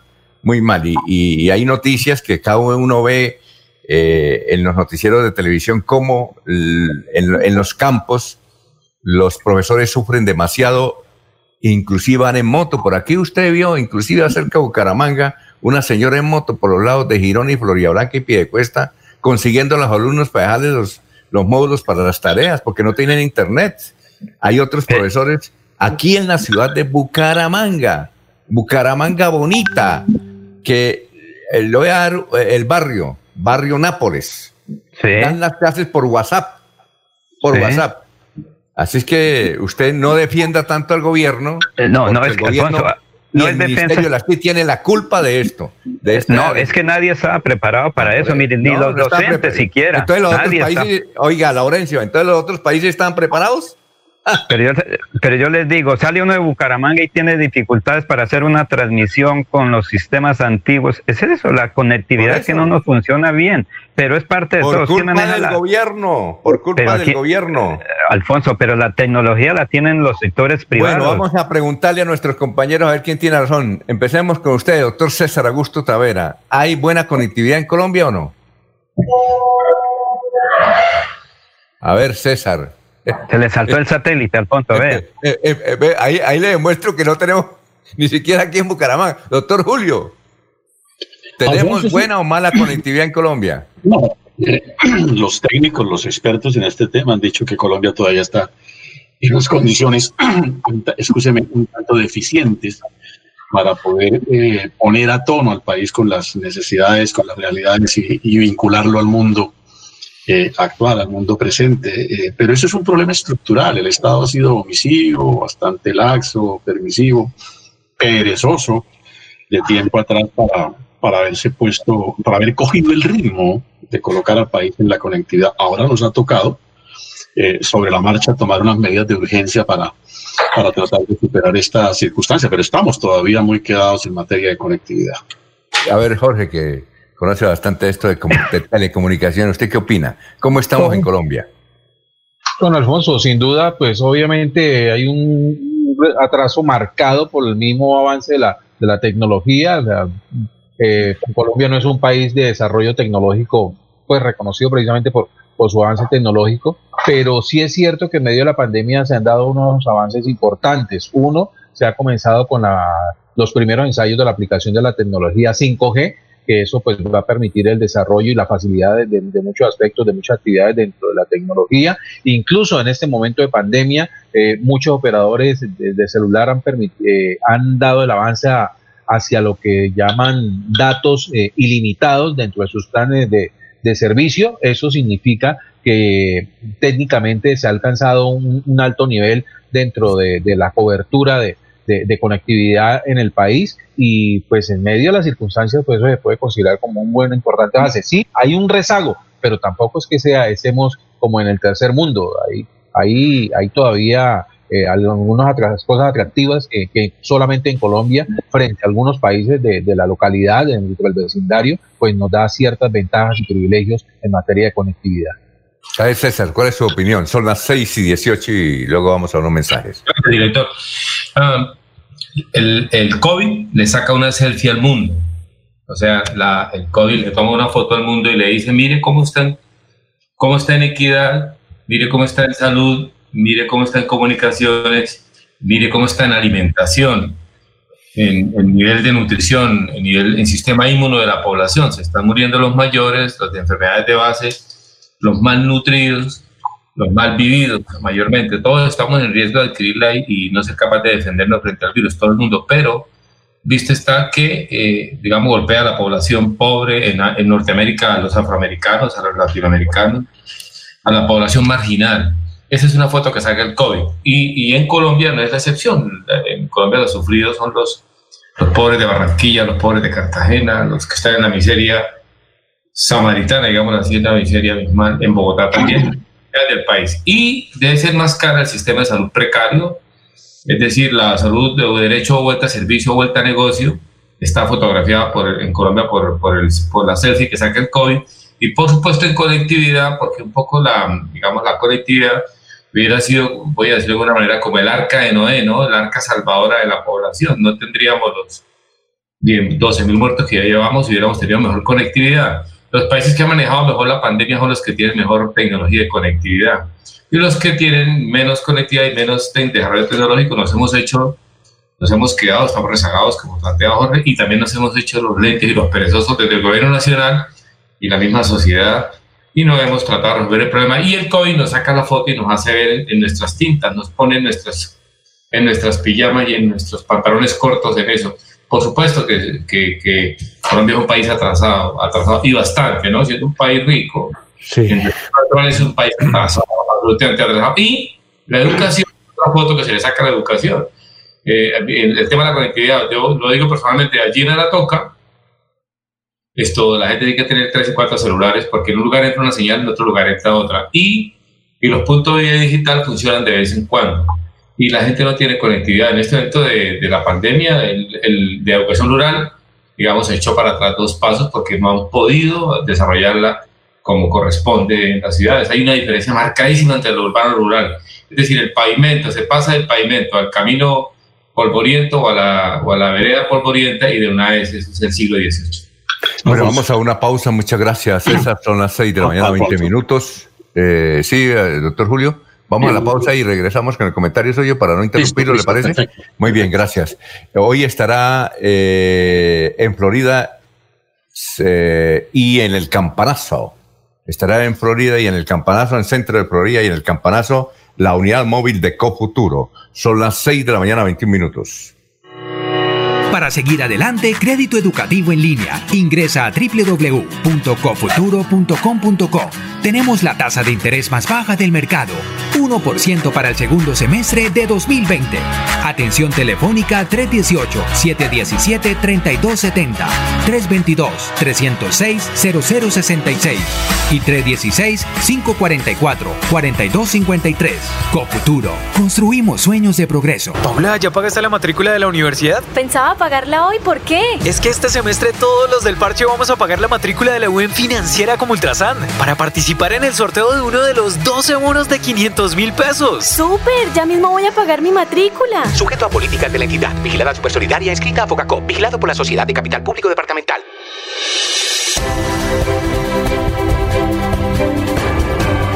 Información y análisis.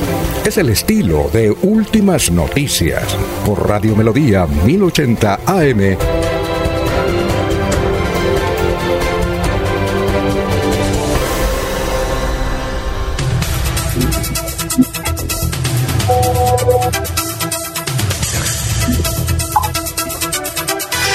Bueno, ¿qué iba a decir, doctor Julio? Sí, Alfonso, que aprecio que, que, en general coincidimos todos los compañeros de la mesa mm, en que en Colombia eh, el problema de la conectividad eh, nos eh, muestra todavía muy bajos índices, ¿no? Somos un país quedado, un país atrasado, pero yo decía, es un problema realmente de vieja data, un problema estructural. César de alguna manera nos lo hace ver como, como un mal endémico en la sociedad colombiana, este atraso que tenemos en materia de conectividad.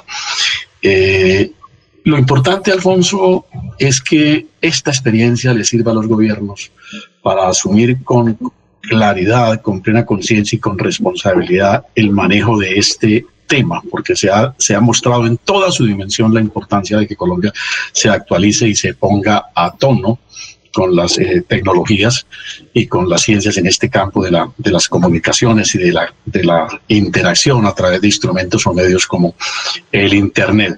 Eso es lo que trasciende, pero, y, por eso los gobiernos deben en los planes de desarrollo, los gobiernos en todos los niveles, nacionales, departamentales, locales, tener esta, esta circunstancia como una de sus principales e importantes estrategias para el desarrollo, Alfonso.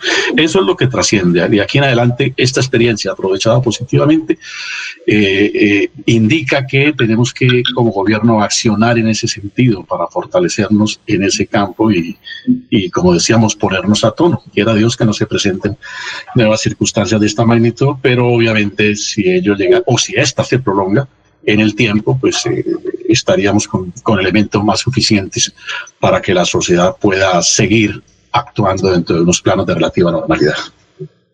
Muy bien, son las eh, 6 de la mañana, 24 minutos. Ernesto, noticias a esta hora. Estamos en Radio Melodía. Eh, están circulando videos en el área metropolitana y ya van por todo el territorio colombiano de la gente como infringe las medidas de seguridad que se han dictado por el gobierno nacional. En Girón eh, estamos viendo videos en los que la ciudadanía se fue a un sector a elevar cometas. Allí se ve muchísima gente corriendo por las calles eh, para evadir eh, las multas que fueran o que le iban a ocasionar por estar infringiendo la ley. La Policía Nacional incluso fue atacada por algunos desadaptados quienes a piedras le atacaron. Hay algunos detenidos y parece que definitivamente en este sector querían que estaban una vez más en la feria de las cometas y no en toque de queda.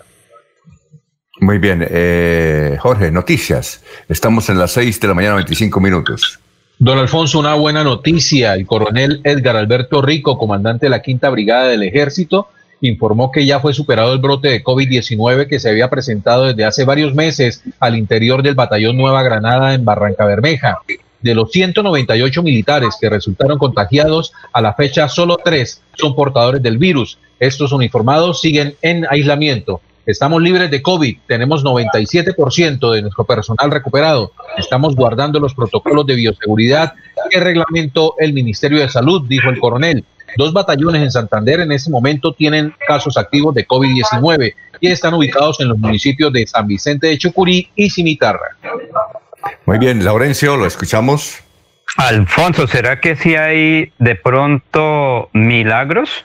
Porque es que estoy desde el Gualilo, allí está la parranda beleña, en el campo, allá está la gente conectada, tiene virtualidad precisamente en el Gualilo, que es de la transversal del Carare, la señal se viene por eh, todo el Magdalena, medio Barrancas, sigue por Lebrige, llega aquí a, a Bucaramanga. Mire, precisamente este informe desde el Gualilo, allá en la zona rural de Vélez, donde la tradición se tiene, pero también hay unas expresiones muy auténticas.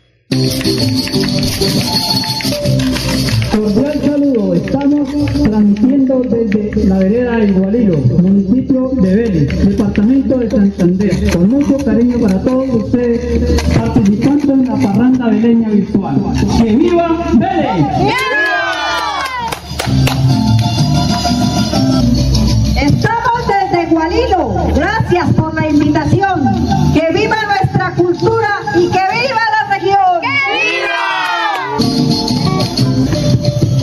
Cantar con tapabocas, eso sí que es un tormento.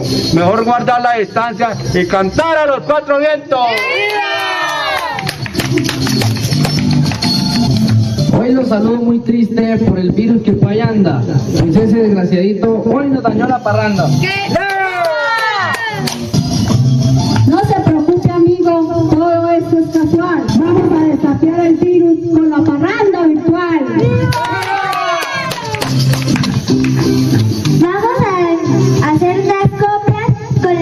situación actual. Con este problema juntos, santo Dios si andamos mal. Hoy Santurbán no se vende, esa agüita es para beber. Cuidarla con nuestra vida, ese sí es nuestro deber.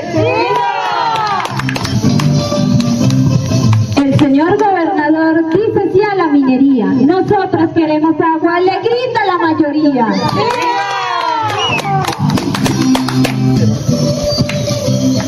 Tengo un hambre muy feroz, hasta acá los acompaño.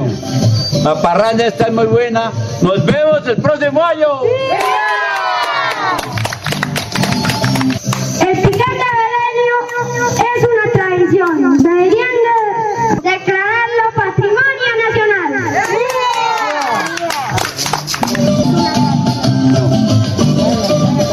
Como el piquete beleño es algo tradicional, espere que a mediodía nos lo vamos a tragar.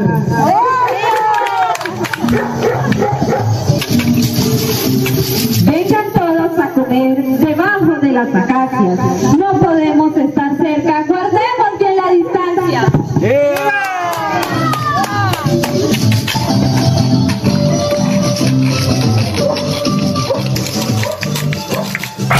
Alfonso, es que conectados con una varita larga la gente logró esta comunicación con últimas noticias. Vea que si hay internet, vea que si hay conectividad, hay virtualidad. Es uno de los ejemplos, claro. Parece que fuera un milagro que desde el Gualilo, en el sur de Santander, a unos 25 kilómetros del casco urbano de Vélez, en la vía transversal del Carare, este mensaje de la gente que es muy íntegro, que quieren defender el patrimonio nacional, la costumbre y sus propias tradiciones, Alfonso.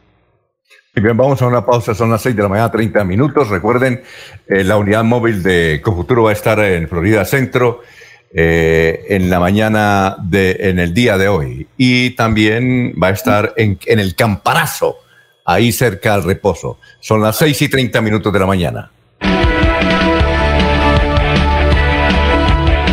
Melodía es la radio que lo tiene todo. Noticias. Deportes. Música. Variedades.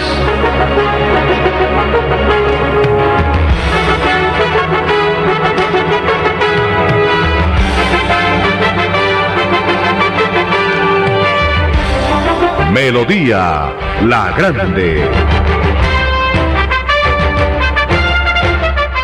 En Kazan, descuentos exclusivos para afiliados. 10% de descuento en compras en los supermercados en convenio. Por ser afiliado Kazan en categorías A o B. Y 5% si eres categoría C. ¡Te esperamos!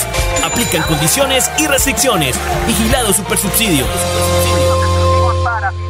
Muéstrale al mundo tu mejor sonrisa y susurrale al oído lo que tus ojos quieren ver. Seamos una nota. En cada etapa de nuestra vida es importante adoptar hábitos saludables como dar lactancia materna exclusiva a los bebés, realizar un frecuente y adecuado cepillado de nuestros dientes, manejo inteligente en el tiempo de uso de pantallas de TV, celulares y demás dispositivos electrónicos, limpieza diaria de prótesis dentales, debes retirarlas antes de dormir. Igualmente debes hacerlo con tus gafas. No olvides lavar frecuentemente tus manos antes de tocar ojos, nariz y boca.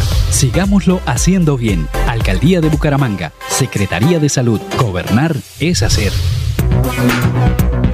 Los invitamos a sintonizar el espacio Hablando con el Abogado, de lunes a viernes en el horario de las 7 y 30 de la mañana. Un programa que le informará y le ayudará a solucionar sus problemas jurídicos, con la dirección del doctor Iván Darío Calderón, abogado egresado de la Universidad Industrial de Santander con especialización en Derecho Comercial, por Melodía, la que manda en sintonía.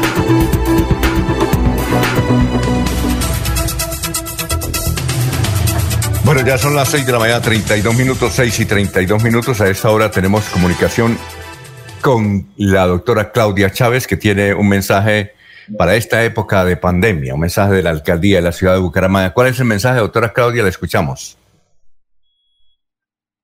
Doctora Claudia. Aló. Aló, aló. Doctora Claudia. ¿Se fue? ¿Aló? Se cortó. Vamos a, intentar nuevamente. Eh, mientras eh, viene la doctora Claudia, pero es que no queremos interrumpir al doctor Julio con un comentario que nos quiere hacer sobre la batalla de Boyacá, el 7 de agosto, que es eh, el Día del Ejército, para hacer una, una mención corta. Pero antes decir que hay que felicitar a Hernando Guarín Gómez, ese gran empresario santanderiano que a pesar de la pandemia, otros están cerrando sus negocios y él está inaugurando oficinas. Eh, acaba de inaugurar una en ahí cerca del éxito, los parqueaderos del éxito. Y, y, ahora va a inaugurar otra eh, oficina o sucursal o agencia en un centro comercial. Ahora sí, doctora Claudia, ¿nos escucha? Muy buenos días. Buenos días. Doctora Claudia. ¿Cómo está, doctora Claudia? Nos, eh, nos habla un poquito fuerte. Y, ¿Aló? Muy buenos días. Muy buenos días para todos. Sí, ¿cuál es el mensaje eh, que tiene la alcaldía de Bucaramanga para los oyentes de Radio Melodía en esta pandemia?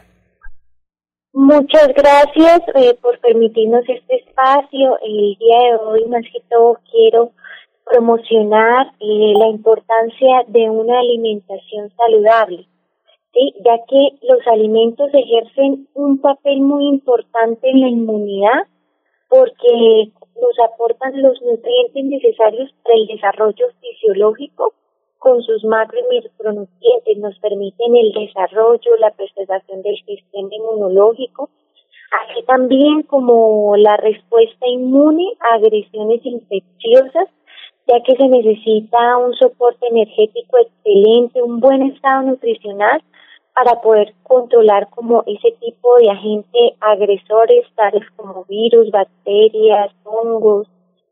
Por lo tanto, la inmunidad nutricional es fundamental en estos casos donde aparezca la enfermedad y por medio de una alimentación saludable se va a favorecer el sistema inmunitario para garantizar esa memoria. Entonces, los macro y micronutrientes son necesarios para garantizar una dieta completa, equilibrada, suficiente y adecuada, eh, guiada por un nutricionista dietista, ya que es fundamental para garantizar ese aporte nutricional.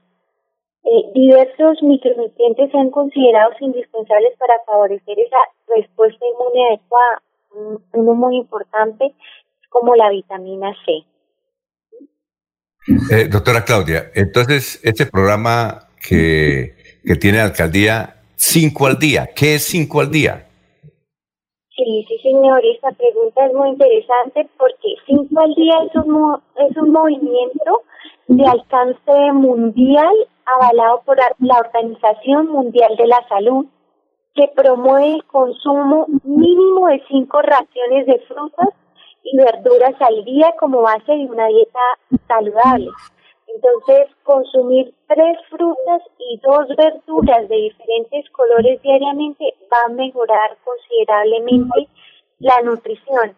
Además, porque un informe de la OMS, de la FAO y también inclusive en la alcaldía y, en la parte del ESAU, recomiendan eh, a la población la ingesta mínima de 400 gramos diarios de frutas y verduras. Y ahí la importancia que nosotros constantemente en nuestra dieta estemos incluyendo frutas y verduras de diversos colores para garantizar esa inmunidad nutricional. Doctora Claudia, muchas gracias por haber estado aquí en Radio Melodía, muy gentil. Muchas gracias a ustedes, a la emisora, a la Secretaría de Salud, al Instituto de Salud de Bucaramanga, al Plan de Intervenciones Colectivas PIC por permitirnos estas acciones preventivas dirigidas a la comunidad en general y a todas las personas que en estos momentos nos están escuchando. Muchas gracias. Muy bien, perfecto. Son las 6 de la mañana, 37 minutos. Estamos en Radio Melodía. A ver, doctor Julio, lo escuchamos.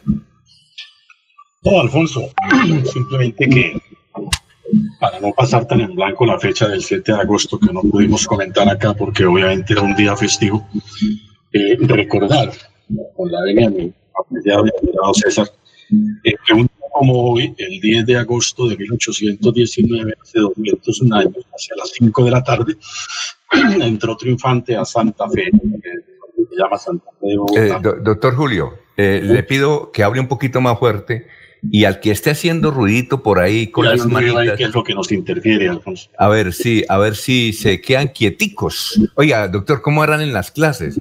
¿Usted cómo hace cuando tiene, cuántos alumnos ha, ha tenido en el, en el foro virtual, más o menos? No, son grupos aproximadamente promedio de 30 estudiantes, ¿no? Bueno, y hay muchos jóvenes, ¿no? ¿Cómo hace usted para que no se, se metan estos ruidos?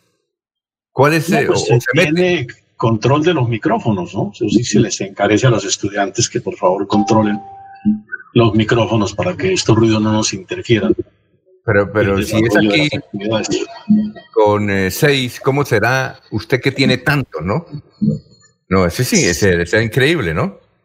Así es que le- les pido que, que- ¿Ah? Alguna deficiencia ahí que no hemos podido todavía hallar en la que nos está produciendo este ruido. Sí, pero a ver, entonces nos toca que cierren los micrófonos, ¿no? Bueno, doctor, entonces lo escuchamos el 7 de agosto. No, Alfonso, refería que eh, la batalla se da el 7 de agosto, que entre otras cosas cayó un día sábado. Pero lo importante es recordar que un día como hoy, el 10 de agosto de 1819, que era un día martes, por supuesto, hacia las 5 de la tarde, el libertador Simón Bolívar hizo su entrada triunfal a Santa Fe, que desde entonces creo que se llama Santa Fe de Bogotá, y con un gran recibimiento, por supuesto, de todos los residentes, de mucha gente que se sumó a lo largo de la, de la marcha desde Boyacá hasta Bogotá. Eh, se hizo una multitudinaria recepción al Libertador y se dispusieron actos distintos para celebrar de una parte la caída del virreinato de la Nueva Granada, la llegada de Bolívar y el inicio de lo que es un capítulo en la historia política de Colombia, eh, la independencia sellada con la victoria en la batalla de, de Boyacá. Ese acontecimiento ocurre un día como hoy, el 10 de agosto de 1819. Por supuesto, debería ser un día, de alguna manera, que debería tener eh, mayor recordatorio por parte de la, de la historia de la historia nuestra, porque es a partir realmente de este momento en que comienzan a adoptarse las primeras disposiciones como como, como república, como cuerpo políticamente independiente, y comienzan ya los próceres a pensar en la conformación en la ordenación de este nuevo Estado. Por eso creo que es una fecha importante desde el punto de vista histórico recordarla. Recordar que Bolívar llegó con sus tropas victorioso y, y además con un buen número de españoles que habían sido eh, capturados en la condición de prisioneros, muchos de ellos fueron juzgados después y condenados a muerte. Alfonso, Sí, Alfonso. La- Laurencio, cuéntame, Laurencio, cuéntanos, Laurencio. Y en ese relato del doctor eh, Julio Enrique queda un nombre también muy importante, Pedro Pancasio Martínez Rojas, un niño soldado que fue el que capturó en la batalla de Boyacá al comandante en ese momento José María Barreiro, que era el que tenía que llegar, estaba en el puente de Boyacá luchando y eso le permitió que se conmemore también 201 años del ejército, porque fue este soldado el primero que dio pues el trabajo y que no se dejó, Alfonso, que no se dejó comprar por unas monedas. Acuérdense que esa es la virtud del Señor. Laurencio, es que qué pena interrumpirlo, es que tenemos a la directora de tránsito de la ciudad de Bucaramanga y nos eh, da mucho Sí, sí, gusto saludarlo en este momento. Escúcheme, don Laurencio. Directora, ¿cómo está? Tenga usted muy buenos días. Eh, buenos días, Alonso. Buenos días a todos los oyentes. Bueno, eh, doctora, realmente, ¿qué fue lo que ocurrió con este funcionario del tránsito que causó, pues, eh, unos accidentes el sábado pasado bajo los efectos de, de la embriaguez? ¿Qué detalle tiene usted y cuáles determinaciones ha tomado? Eh, a ver, Alonso, pues yo creo que esto ya es de público conocimiento. El día sábado a eso de las 5 de la tarde o, ocurrió un accidente en la calle 28 con carrera 26. Eh, con las, eh, hubo un choque o colisionó a dos vehículos, un Chevrolet y un Spark. Eh, según el informe presentado por la PONAL, que fue eh, pues la autoridad que llegó en un principio, nos informaron que el vehículo transitaba por la calle 28 en sentido occidente y oriente. Y ahí es cuando golpea a dos vehículos que se encontraban parqueados sobre la vía y pues ocasionando daños materiales. Eh, como se pudo observar en los videos que han circulado por redes sociales, el, efectivamente pues está involucrado un funcionario de la dirección de tránsito eh, que pues qué le digo al respecto pues es un tema complicado es un tema difícil pues la verdad eh, me causó mucha impresión cuando cuando vi ese video no solo por la conducta de del señor sino por la por por la situación en que estamos viviendo de cuarentena y confinamiento pues aprovecho para hacer un llamado a toda la comunidad, a toda la ciudadanía independiente, pues que la conducta de, del funcionario no haya sido la adecuada. Eh, pues hay que, hay que hacer un llamado al orden a, a los ciudadanos. Tenemos que, que esto no sea una, un problema más. Siempre lo he dicho, me preocupa enorme el tema, tenemos que respetar la vida, pues tanto, tanto de uno mismo que está al volante como de los peatones eh, en estos momentos pues tan críticos donde, donde las clínicas ya estamos en, en alerta roja, entonces que los accidentes de tránsito no sea una causal más para, para nosotros seguir ocupando eh, eh, lugares en la UCI.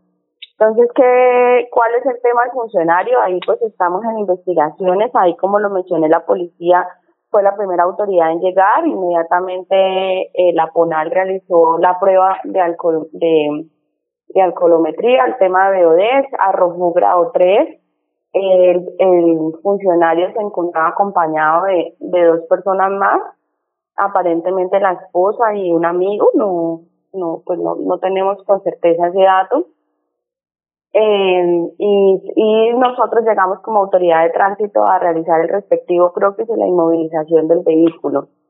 Eh, respecto a lo que me pregunta de qué, qué acciones proceder, normal, como cualquier ciudadano, eh, se le aplicará lo, lo estipulado en el Código de Tránsito, eh, se hará el proceso contravencional normal ante una inspección ante una inspección ahí en la dirección de tránsito, él pues tiene los términos de ley para solicitar audiencia pública, eh, para ser escuchado en descargos y, y pues que un inspector sea quien, quien determine su conducta conforme las pruebas que, que hay. Están pues los, los testimonios de los dueños de los vehículos, están los testimonios de la gente que, que apreció el accidente, está el testimonio de la policía y pues de la gente que realizó el respectivo croquis de, del tema. Eh, pues nosotros como funcionarios públicos tenemos que dar ejemplo y eso, eso es lo que lo que lo que más les he recalcado desde el momento en que me posesioné eh, y esa es la responsabilidad que nosotros tenemos como funcionarios públicos. Eh, ese la función pública es una función muy bonita pero es una función que tiene todos los ojos encima. Y nosotros más como órgano rector de la movilidad y del tránsito, estamos llamados a aún más dar ejemplo en, en temas de, de conducción de vehículos. Entonces, en cuanto a los en cuanto a temas internos que me han preguntado qué va a pasar con el funcionario, eh, ya desde el mismo sábado que conocí los hechos, eh, di traslado a las oficinas competentes, a los abogados competentes con el fin que determinen si esa conducta eh, se, se, se puede tipificar en temas disciplinarios o temas sancionatorios a nivel laboral. Eh, pues una vez tengamos eh, certeza de, de eso, pues procederemos de conformidad con la ley y con toda la rigurosidad del caso. Doctora, estamos hablando con la doctora Andrea Méndez, hace poco asumió la dirección de tránsito. Doctora, yo pensé que usted ya lo había despedido, eso no necesita investigación. La ciudadanía supo eso, usted no tiene que someterse a una investigación. Increíble que todavía no lo haya despedido, doctora, con todo respeto le decimos. Alonso, a ver, eso es un tema que no es tan no es tan fácil. Eso no se trata de emociones ni ni de ni de, de, de, de fanatismo ni amarillismo en las redes. Él no estaba, eh, claramente él se va a castigar conforme el tema de tránsito como cualquier ciudadano. El tema laboral hay que revisarlo porque él no estaba en ejercicio de sus funciones como funcionario público. Yo sí recalco que nosotros tenemos que dar ejemplo y pues somos los ojos de la ciudadanía, pero pero tenemos que asesorarnos laboralmente y ajustarnos a los procedimientos, al código laboral y al código disciplinario, Alfonso. Bueno, eh, aquí está con nosotros el doctor Julio. ¿Aló? Mire, aquí está con el otro. ¿Aló? ¿Doctora? Sí. Aquí está con nosotros el doctor Julián Enrique Avellaneda, que fue director de tránsito, pero uno entiende, utilizando el sentido común, que no se necesita ninguna investigación. Un funcionario del tránsito que está violando las mismas normas que debe promulgar y él debe respetar a la ciudadanía, pues debe estar fuera. No sé, doctor Julio Enrique, ¿usted qué opina eh, al respecto? Si realmente, como dice ella, estamos muy emocionados y estamos exigiendo el mayor castigo para él. Alfonso, estoy de acuerdo con la doctora. Partimos del supuesto de que este es un Estado de Derecho. la relación de, del funcionario con la administración eh, se regula por unas pautas, unas normas jurídicas que deben ser respetadas y cualquier proceso de vinculación pues debe observar eh, el debido proceso y para eso es que me imagino que la Oficina de Control Interno, en primer término, hará de control interno disciplinario, dará la investigación correspondiente y con fundamento en sus conclusiones, la dirección podrá tomar la decisión que resulte aconsejable. Pero, pero estoy de acuerdo con la doctora en que no es un problema que pueda resolverse así como tan, tan emotivo, tan impulsivamente. Sí, la falta es escandalosa, por supuesto, y la falta eh, impacta a la ciudadanía y afecta gravemente a la dirección de tránsito y en general a la autoridad pública. Pero, pero ya para tomar decisiones en relación con el funcionario hay que observar un procedimiento. Este es un Estado de Derecho, un Estado legalista eh, y un Estado garantista en ese sentido y, más se satisface cumpliendo todas las formalidades que, que tomando medidas apresuradas. A ver, Laurencio, estamos hablando con la doctora Andrea Méndez, directora de tránsito de la ciudad de Bucaramanga. Laurencio, la escucha. Doctora, es decir, él predica pero no aplica. Él estaba con pico y cédula, tenía pico y cédula y placa porque él de todas maneras ahí se le nota que lleva el carnet de tránsito o de la Oficina de Dirección de Tránsito de Bucaramanga, que en cualquier momento él se podría identificar como funcionario y que estaba cumpliendo una misión. Yo como periodista salgo un día, pero también puedo llevar mi carnet diciendo, mira, estoy cumpliendo una función de periodista. Él no estaría también violando eso porque se le nota es que tiene un carne ahí, que eso también implica otras cosas. Eh, sí, sí, señor, pues la verdad aportar el carné o no con uno, pues no tiene mayor incidencia en temas administrativos. Eh, yo supongo que él lo cargó por como todos los funcionarios a veces cargamos los, el carné en el vehículo, en la cartera, en el bolsillo. Supongo que lo tenía ahí porque supongo que es el carro con el que se desplaza a su lugar de trabajo. Eh, pues como le digo y le reitero, eh, acá hay que hacer un tema administrativo, hay que ajustarnos a la ley, hay que garantizar el debido proceso. Él también es un funcionario, él también es un ciudadano, también supongo que que, que, que tendrá su versión. eso no eso no implica que no se le vaya a sancionar por la infracción que fue la que nos tenemos que centrar, que que es la que se que, que es la que se cometió si estaba en pico y placa, se le tiene que restringir. Si estaba en pico y cédula, tendrá la sanción correspondiente. Pero pues a lo que voy es que nosotros como ciudadanos yo podía decirle no, lo despido hoy, pero pues como abogada y como, como responsable de la dirección de tránsito y como conocedora de los procedimientos y de la ley, tenemos que ajustarnos a un procedimiento, tenemos que ajustarnos a, a garantizar el debido proceso y el debido proceso se va, eh, como yo le dije, me asumo personalmente y tenemos que garantizar que ese debido proceso se realice. Ahora, doctora, hablando de otro tema, son las 6 y 52 minutos. Hay unos comerciantes de cabecera y de algunos otros sectores que piden que no haya eh, cepos en esta temporada porque las ventas están malas. Ellos entienden que los señores de los cepos están cumpliendo una norma.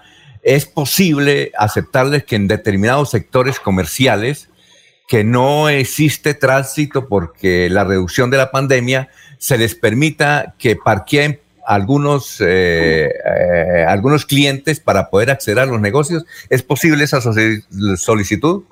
Eh, Alfonso, estamos estudiando el tema con el señor alcalde eh, al, detalle. Eso es una resolución que salió desde el año 2017, que fue el tema de los cepos. Es una resolución que está en firme. Nosotros entendemos el tema comercial, el tema comercial, el tema de la pandemia, pero pues eh, como como siempre lo he dicho y lo reitero hasta el último día que pueda, es que tenemos que ajustarnos a la ley, a los procedimientos. En este momento, por planeamiento vial, hay unas bahías autorizadas. Las bahías de, de cabecera pues no están autorizadas. Estamos trabajando en revisar eh, unos temas de parqueaderos regulados, unas zonas azules, con el fin de, de garantizar eh, la, la movilidad y el espacio público. Ahora, yo hacía un llamado. Nosotros hacemos los controles, pues, pues, claramente porque es nuestra misión, pero a su vez también han habido unos requerimientos, unas acciones de tutela, unas acciones populares, donde otra parte de la ciudadanía nos piden control, nos piden recuperar espacios públicos, nos piden garantizar los derechos del peatón. Entonces, también estamos acatando órdenes judiciales, eso pues no, no es que la dirección de tránsito se invente eh, ir a poner cepos porque sí, no, eso hay un antecedente judicial eh, y unos requerimientos judiciales que estamos atendiendo a la mayor rigor, rigorosidad. Ahora, eh, finalmente, doctora, y gracias por estar con nosotros. Ustedes han ventilado la posibilidad con el señor alcalde de quitar el pico y placa, ya que en el área metropolitana es la única ciudad que la tiene, debido a que pues el tránsito se redujo porque ahora hay pico y cédula de dos dígitos. ¿Es posible quitar el pico y placa o no han ventilado esa posibilidad? Alfonso, pues yo le soy muy sincera. Personalmente, Andrea como directora no lo ha, no lo ha pensado. ¿Por qué? Porque sí, estamos, se restringió la, el tema de movilidad, pero seguimos viendo congestión, seguimos viendo que gente en la calle, entonces hay que garantizar la movilidad, hay que hacer más bien es un llamado a, a que sigamos acatando la, el tema de aislamiento y la prevención, pues yo sé que tenemos que, que también activar la economía, pero hemos visto que también cuando se ha reducido la influencia vehicular, también las motocicletas, las motocicletas no cumplen las señales de tránsito. Hemos visto cómo, cómo, cómo eh, hay, hay gente, pues ciudadanía, que, que eh, utiliza las vías en contravía. Seguimos viendo trancones, seguimos viendo coleccionado el centro. Entonces pienso que que el tema del pico y placa debe mantenerse, pues a su vez nosotros también pues lo he dicho, tenemos 167 agentes y estamos trabajando 80 porque porque también tienen sus restricciones médicas y también están en cuarentena en su casa, entonces eh, los requerimientos en temas misionales de control y de prevención eh, quisiéramos estar en todas partes, pero pero no podemos. Entonces nosotros acá recuperamos eh, estamos haciendo controles móviles y controles fijos. Si recuperamos un, un tema de movilidad en un sector, nos vamos a los 10 minutos, vuelve, vuelve la ciudadanía a parquear en lugares donde no debe, lugares que no están permitidos. Entonces, yo pienso que esto es un trabajo de todos. Si bien es cierto, nosotros como directores de como dirección de tránsito somos el órgano rector de la movilidad, también necesito un apoyo y un trabajo conjunto con la ciudadanía. La ciudadanía tiene que organizarse, tiene que ser eh, pues conocedora de sus derechos y sus deberes respecto al tema de movilidad y, y pues donde tengamos conciencia y cultura ciudadana, pues el trabajo sería un poco más, más fácil y fluye un poquito más. Entonces, a, a eso pues hago el llamado y, y siempre desde que, desde que empecé dicho, la idea, yo quiero una dirección de tránsito más preventiva, menos sanción, más, más, más prevención y pues necesito los ciudadanos. Incluso pues me ha dado hasta hasta risa en, en, redes que me dicen, doctora, es que el tema no es sensibilización. Yo pienso que sí. Yo pienso que, que, que todos podemos aportar a esto y esto es un trabajo de servirle a la comunidad y la comunidad también tiene que, que estar presta para colaborarnos. Incluso la comunidad a veces nos gritan, nos llaman para que, para que, para que ayudemos a controlar el tema de la movilidad. Muy bien, muchas gracias, doctora María Andrea, por haber estado aquí en Radio Melodía. Muy gentil por sus declaraciones. Que pase un buen día. Alfonso, muchas gracias. Buen día. Un buen día a todos los ciudadanos. La directora de tránsito. Vamos a unos mensajes y regresamos. Recuerden, hoy Cofuturo con su unidad móvil va a estar en el centro de Florida Blanca y también en el Campanazo, en el sector del Campanazo, también en Florida Blanca, 6 y 58. Aquí Bucaramanga, la bella capital de Santander. Transmite Radio Melodía, Estación Colombiana, HJMH, 1080 kilociclos, 10.000 vatios de potencia en antena, para todo el oriente colombiano. Cadena Melodía, la radio líder de Colombia. Amigo empresario, su negocio merece el mejor respaldo. Los desafíos mundiales traen soluciones al instante. Por eso Cofuturo le ofrece crédito ágil y práctico para capital de trabajo y todas las necesidades de su empresa.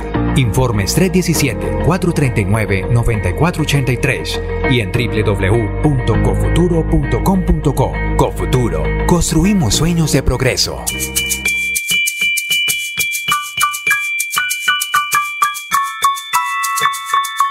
Oye, ¿sabes qué puedes hacer los martes y los jueves? De 3 a 3 y media de la tarde, no te pierdas Batuta al aire, aquí mismo.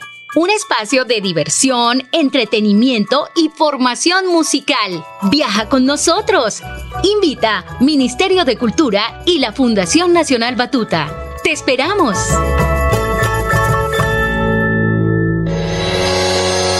Los problemas del colon inflamado son bastante comunes en los colombianos, hombres y mujeres, siendo una dolencia de difícil tratamiento. La terapéutica natural Araltel ha encontrado a través de los años de investigación un producto que ha demostrado ser útil en el tratamiento del colon. Tome el Araltel Mevis por cuatro meses de manera constante y note usted mismo los resultados. Si ya estás en casa cuidando tu salud y la de los tuyos, no olvides que puedes tener los productos naturales Araltel a través del servicio a domicilio en tu ciudad. Comunícate en Bucaramanga al celular 315-447-1995. Recuerda, 315-447-1995. Tienda Naturista, tu vida y naturaleza en Bucaramanga. Estas son últimas noticias, las noticias de la hora.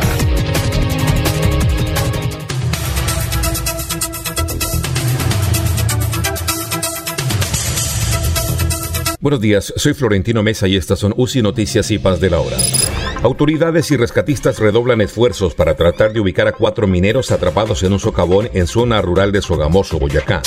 Organismos de socorro y atención de desastres incrementan vigilancia por incremento de actividad del volcán Nevado del Ruiz en alerta amarilla. La pandemia de coronavirus sobrepasa los 20 millones de casos con más de 734 mil muertos y 13 millones de personas curadas en todo el mundo. Y ahora los detalles. Grupos de socorristas coordinados por la Agencia Nacional de Minería redoblaron sus operativos de búsqueda y rescate de tres hombres y una mujer que quedaron atrapados en una mina de carbón en zona rural del municipio de Sogamoso, Boyacá, desde el pasado viernes. Según la agencia, hasta el momento no se ha tenido comunicación con las víctimas que ya pasan de 72 horas atrapadas y el equipo de salvamento minero trabaja sin detenerse con esperanza y firmeza. El Servicio Geológico Colombiano alertó a las autoridades, los organismos de socorro y de prevención y atención de desastres ante el incremento importante en actividad sísmica del volcán Nevado del Ruiz, que se encuentra en alerta amarilla. La alerta se suscitó por la actividad sísmica volcanotectónica asociada a fracturamiento de roca alrededor del edificio volcánico registrada el fin de semana. No se descarta que se presente actividad que pueda indicar una aceleración del proceso, implicando mayor inestabilidad del volcán y en consecuencia cambios en su nivel de actividad. Atención, magnífica oportunidad de negocio. Elementos de bioseguridad a los precios más bajos en Bogotá. Mascarillas quirúrgicas termoselladas de tres capas a tan solo 600 pesos en cantidades comerciales. Solo 600 pesos. Informes WhatsApp 1786-603-3480. 1786-603-3480. 1786-603-3480. La cifra de contagios por coronavirus sobrepasó los 20 millones 40 mil personas en el mundo, mientras que el número de muertos ha rebasado la cifra de 734 mil, según los datos del sitio web de estadísticas universales Worldometer. Cerca de 13 millones de pacientes se han recuperado, de acuerdo con dicha plataforma. Estados Unidos sigue siendo el país más castigado y este lunes acumula 5.199.000 casos, de los cuales se han producido 165.600 víctimas mortales. En Estados Unidos se han recuperado 2.665.000 pacientes infectados por COVID-19. Entérese primero en UCI Noticias y Paz.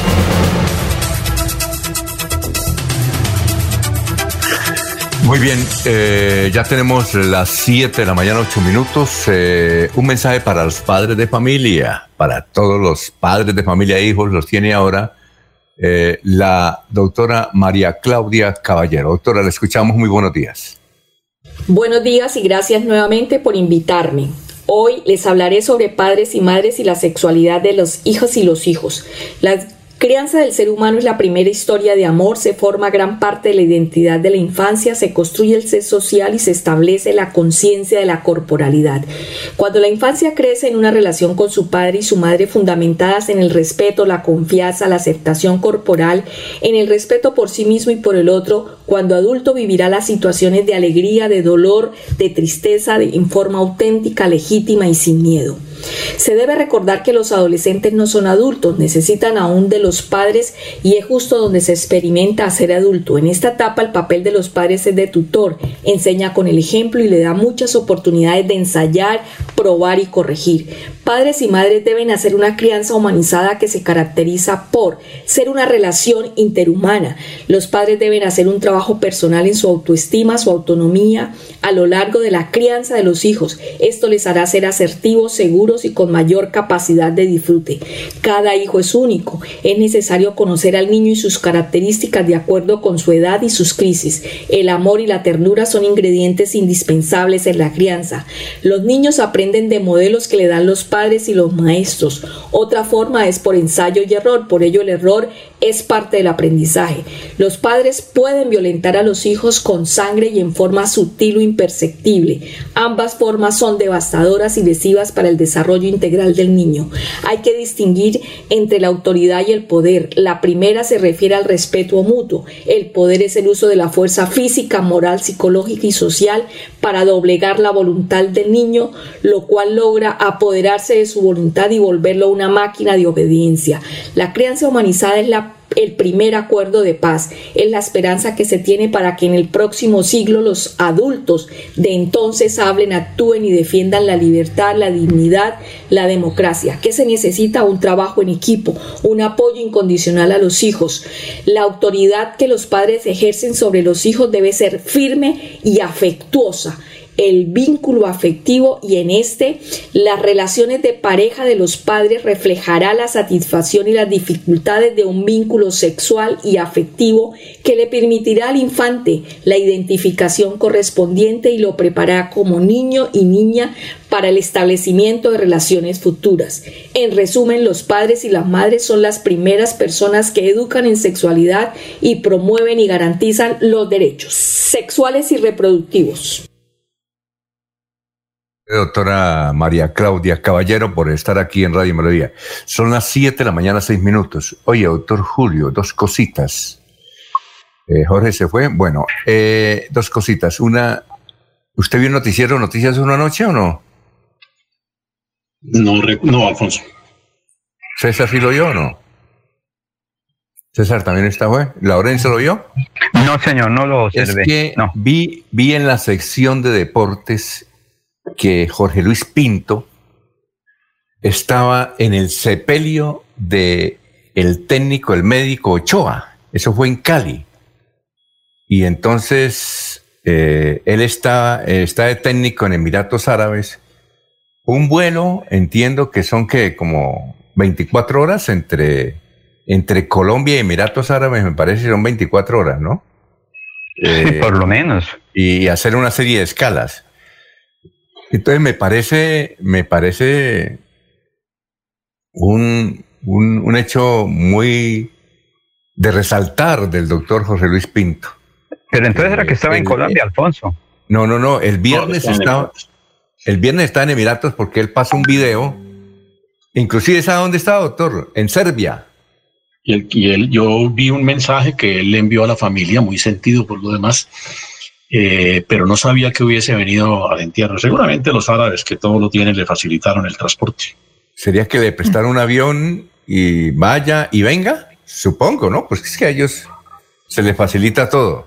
Entiendo eso, ¿no? Me, me pare- me pareció una curiosidad porque además, eh, no fuera en pandemia, uno dice, bueno, hizo el sacrificio, pero estamos en pandemia y usted sabe que para un vuelo internacional, en estas circunstancias, eso es la serie de trámites que que tiene que llegar a llenar de, de un momento a otro. César, le preguntábamos que si, que si usted vio el noticiero Noticias 1 Sí, sí, vi por ahí el, el ¿cómo se llama? El pasón. y, y, y- y vio a Jorge Luis Pinto allá en Cali, yo lo vi. Sí, ahí estaba, creo que ahí estaba. Creo Ahí que, estaba le, y, y le hicieron entrevista inclusive. creo que se le prestó a José Luis Pinto, sí. Oye, pues ¿cómo haría? Esa es la pregunta, ¿cómo haría? Hay que preguntarle. Él estaba en ¿Sería, serio. sería el real o sería el, el Jorge Luis Pinto de la Luciérnaga? No, no, no, ese, no era, eh, fue es que lo, lo- lo sacaron físicamente, ¿no? Venga, director, lo que pasa es que como, digamos, ¿no? en los países árabes un poco la religión y el deporte y el Estado son como, la- como el mismo, como el, el mismo, como el mismo combo, ¿no? Entonces me imagino que la embajada de Emiratos Árabes y el Estado de Emiratos le consiguió a, a Pinto la, digamos, el viaje humanitario. Ellos tienen, tienen pero poder. y- Pinto va a ser parte del poder de Emiratos Árabes ahora. Y, y le prestaron uno de los aviones, ¿no? Claro, dirige la selección de Emiratos Árabes y, Imagínese. y de paso decirte, pues yo, me parece muy loable la... Y él estaba en Serbia. ¿Serbia queda por ahí cerca o no? No, Serbia, Serbia- en Europa.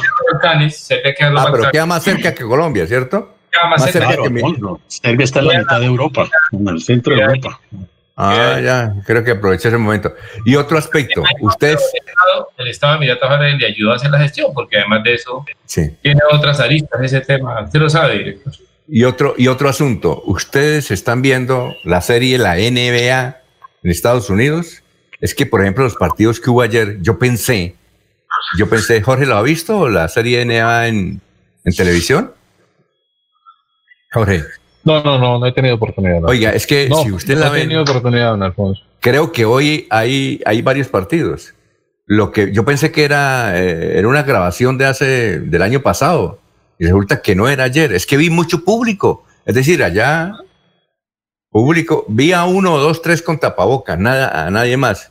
Y yo estoy impresionado de que eso fue, entiendo que en San Antonio, Texas, creo, y, y había mucho público, como si fuera común y corriente el asunto uno a veces no entiende esas cosas, no se sabe por qué sucede, por qué sucede eso, pero bueno. Bien. Eh, noticia, Jorge. Son las 7 de la mañana, 10 minutos. Lo escuchamos. Jorge. Jorge, Jorge. Ah, bueno. Se le saltó el satélite. ¿Ah? Saltó el satélite. Para, para lo que veo, Laurencio, si las comunicaciones aquí con todo, con todo esto de equipos, ¿cómo serán Sí. por ahí en las veredas, no? Sí, ¿Cómo señor, hay que hacer milagros. Bueno, doctor, usted cogió el periódico. ¿Qué quiere resaltar ahí de lo que leyó ayer? Eh, el viernes, si mal no estoy, eh, perdón, el jueves entrevistamos al doctor Insuasti, alto Del Ministerio de Minas, sí. del Ah, Ministerio de las regalías. A cuyo cargo está el Sistema General de Regalías y el Ministerio de Minas. Y entre tantas cosas nos dijo que lo que le aporta la explotación del oro al, al fisco valerario es el 4% del, del valor de, de la extracción, ¿no? Eh, pero coincidencialmente ayer el economista Mauricio Cabrera hace un artículo donde analiza esos temas y efectivamente dice que es el 4%, pero sobre el 80% del valor del precio internacional, lo que en términos reales lleve a que lo que eh, en verdad en plata blanca se paga es un impuesto del 2.7% sobre el valor total de la producción. Hay ahí como un sofisma con ese 4%, porque lo que el economista Cabrera sostiene es que es el 2.7%. Pero ese es un dato para lo siguiente, Alfonso. Ayer también el matutino El Tiempo publica una entrevista de Yamida al ministro del ramo. Y hay dos cosas que llaman la atención. Lo primero es que el ministro dice que la reactivación económica de Colombia depende de las explotaciones energético-mineras, porque se tiene calculado que en el curso de los próximos años a e, eso le va a reportar al fisco un ingreso de 35 billones de pesos y que hay 33 proyectos de ese orden que están en estudio y próximos a su eh, decisión en materia de aprobación o de adjudicación. Y cuando le pregunta a mí por el páramo de Santurbán, el ministro de, eh, del ramo, el ministro de los temas energéticos, dice que no hay lugar a preocuparse porque el páramo de Santurbán, eh, porque, perdón, el proyecto de Minesa no está dentro de la zona de los páramos, que es lo que la ley prohíbe, que está por fuera de la zona. Si uno hila los dos conceptos, no me cabe la menor duda que el gobierno está pensando definitivamente en la aprobación del proyecto de Minesa, porque está sustentando económicamente los ingresos del futuro sobre explotaciones de este orden y la afirmación del ministro de que ese proyecto no está en el páramo de Santurbán y que por consiguiente no afecta el ecosistema, pues ya hace a uno pensar que el gobierno sí está en la idea de finalmente terminar aprobando la licencia para ministro. ¿Dónde está ese artículo? ¿Cuál es? ¿Es, una columna de quién, doctor Para la, columna del análisis del precio del oro la hace Mauricio Cabrera, lo publican en varios medios nacionales, por supuesto uno de ellos es Vanguardia Liberal. ¿Quién ah, gana por la bonanza del oro? Ah, qué bueno, vamos a buscarlo porque es interesante. Y lo otro es la entrevista que le hace Mauricio, perdón, Yamida Más, su, su gran amigo, su jefe, eh, al doctor Diego Mesa Puyo, que es el ministro de Minas, donde él hace esas apreciaciones que no llevan a uno a pensar de que el gobierno sí está decidido finalmente a otorgar esa, esa licencia porque funda, escúchame Alfonso, porque funda el recaudo de los próximos años en en lo que el gobierno considera es la fuente más importante de la reactivación económica, que son los proyectos energético-mineros. Usted vio el viernes la sesión en el Congreso de la República, el páramo de Santurbán, pasó algo curioso, por no estar organizados. Estaban citados los ministros del Medio Ambiente, el ministro de Minas eh, y el ministro de Hacienda, entre otros. Entonces empezó el ministro del Medio Ambiente. Dijo, bueno, yo vengo acá, pero les cuento que eh, nombraron para el cargo, para el caso de Santurbán a otro ministro, el ministro de Hacienda. Entonces pasó el ministro de Hacienda, dijo, llegó y se sentó y dijo, no, yo todavía, a mí todavía no me han mandado los informes para, para mirar. y pasó el ministro de Minas. Y pasó el ministro de Minas y el ministro de Minas dijo, yo hasta ahora estoy pues, posesionándome. Les mamó gallo a todos. Permíteme, permíteme una observación. A ver. Directores, es, con respecto a propósito del tema de la pandemia. Digamos, la, selfie que saca la pandemia, ya lo hablamos. También le saca la, la pandemia una, la siguiente selfie al mundo. Eh, ¿Cómo así que Colombia le apuesta al modelo de desarrollo extractivista a propósito de la independencia del Ecuador y la independencia de Colombia el 20 de julio, que fue por la alcabala y el estanco? Fue todavía por el, por el impuesto a la sal y el aguardiente y el exceso de digamos, de expropiación de parte del rey de España con estas colonias que la gente se molestó y se aburrió. Pero, y extractivismo, alcabala y estanco. Colombia es un estado alcabalero y extractivista y su modelo de desarrollo no salió de ahí. ¿Cómo así que en plena pandemia, en plena crisis del planeta, estamos en el tiempo del fenómeno climático, pero estamos a tiempo de parar el fenómeno climático? Entonces Colombia le apuesta a lo que llaman ellos la famosa canasta minera, porque estos utilizan hasta términos que, son hasta agresivos y son hasta simplistas. La canasta minera, es lo que se utiliza. La canasta minera, póngale director, se enriquecen las multinacionales y los dueños del capital con la explotación minera. Eso no irriga a la ciudadanía y a la población. No hay un solo minero que viva bien. No hay uno solo. Entonces, lo tercero que quiero decir ahí, a propósito de la pandemia, a propósito de la pandemia, es que saca la foto de la selfie, también saca la foto de del desarrollo económico de los países y de Colombia en especial. Mientras el mundo tiende hacia el sello verde, hacia la producción verde, hacia parar el uso de agroquímicos y Colombia profundiza en las entrañas de la tierra, profundiza, esa es una, en la destrucción de las fuentes de agua, eso es una cosa absurda. Ahora, ahora el gobierno nacional ya entendió que el tema es global, es una iniciativa global, conforme son todos los otros problemas, y que la sociedad santandriana y, la, y en general la sociedad del país, la cultura, todo el movimiento antiminero y todo el movimiento de que el agua es un derecho humano fundamental, venga, está, está por el tema. Y hay que repensar, para atrás, director. Sí, César, vamos, sí, es que están, tenemos ahí a, a Soel Caballero de Barranca Bermeja. Vamos con la información. Soel, ¿cómo está? Tenga usted muy buenos días. Son las 7 y 16 minutos. Soel Caballero está en Últimas Noticias de Radio Melodía 1080 AM. Buenos días, Alfonso, para usted, para los compañeros, igualmente para todos los oyentes. Debido al alto número de contagios que se registran en el distrito como consecuencia del COVID-19, el alcalde distrital de Barranca Bermeja expidió el decreto 179, en el cual se implementan 12 días por la vida desde este miércoles 12 de agosto hasta el lunes 24 de agosto a las 5 de la mañana. Entre otras medidas, se tendrán en cuenta que durante los 12 días los establecimientos de comercio, tiendas, bienes y servicios de primera necesidad podrán seguir atendiendo con despacho única y exclusivamente a domicilio. Cédula, lunes 10 de agosto cédulas terminadas en par y martes 11 de agosto terminadas en impar. Horario de actividad física será de 5 a 7 de la mañana. Servicios domésticos y profesionales se prestarán de lunes a sábado de 6 de la mañana a 3 de la tarde. Ley seca del 10 de agosto al 24 de agosto se prohíbe la venta y consumo de bebidas embriagantes. Restaurantes, establecimientos locales gastronómicos podrán despachar puerta a puerta cerrada única y, exclusivamente a domicilio hasta las 11 de la noche. El uso de tapabocas será estrictamente obligatorio. Noticia con la que de la ciudad. Continúen compañeros en estudios en últimas noticias de Melodía 1080 AM. Tu casa ahora es el lugar ideal y Cofuturo te ofrece la oportunidad de renovar los electrodomésticos y víveres fundamentales para toda la familia. Televisores, neveras, lavadoras y muchísimas alternativas para dotar tu hogar están en la calle 48, número 3333. También encontrarás motocicletas, bicicletas, computadores y celulares. Atención inmediata 322 307 03 371. Con futuro, construimos sueños de progreso. Hay más noticias. Muchas noticias, muchas noticias en Melodía 1080 AM. Es que tenemos al profesor Enrique Ordóñez. Eh, ¿Qué voy a decir? Eh? No, es que le, entendí a Suel que el alcalde de Barranca tomó eh, nuevas disposiciones y volvió al sistema de cédula por, por par e impar. Es decir, se sale de lo que había acordado con el gobernador del departamento de únicamente eh, dos dígitos a la semana vuelve, si lo que quieres con toda la pandemia, está multiplicando la posibilidad de que la pandemia se dé.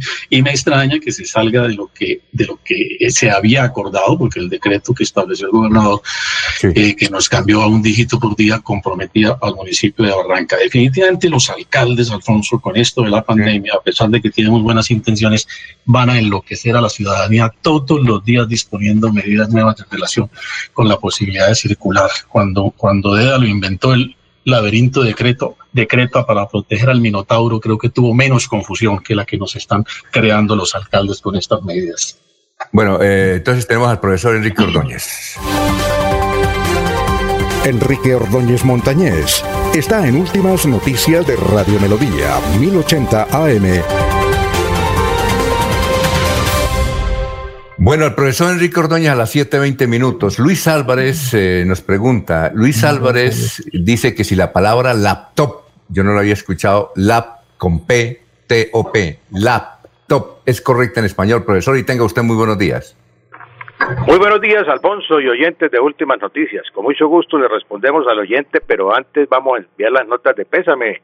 Alfonso, nuestro más sentido nota de pesar para la familia de José Enrique Pereira, especialmente para Humberto Perdomo, creo que es su cuñado, que también fue control de Todelar. Y lamentablemente se nos fue José Enrique Pereira, un control muy dedicado a su oficio en la cadena Todelar de Colombia y muy estimado por todos sus compañeros de trabajo. Nuestra nota de pesar para toda su familia.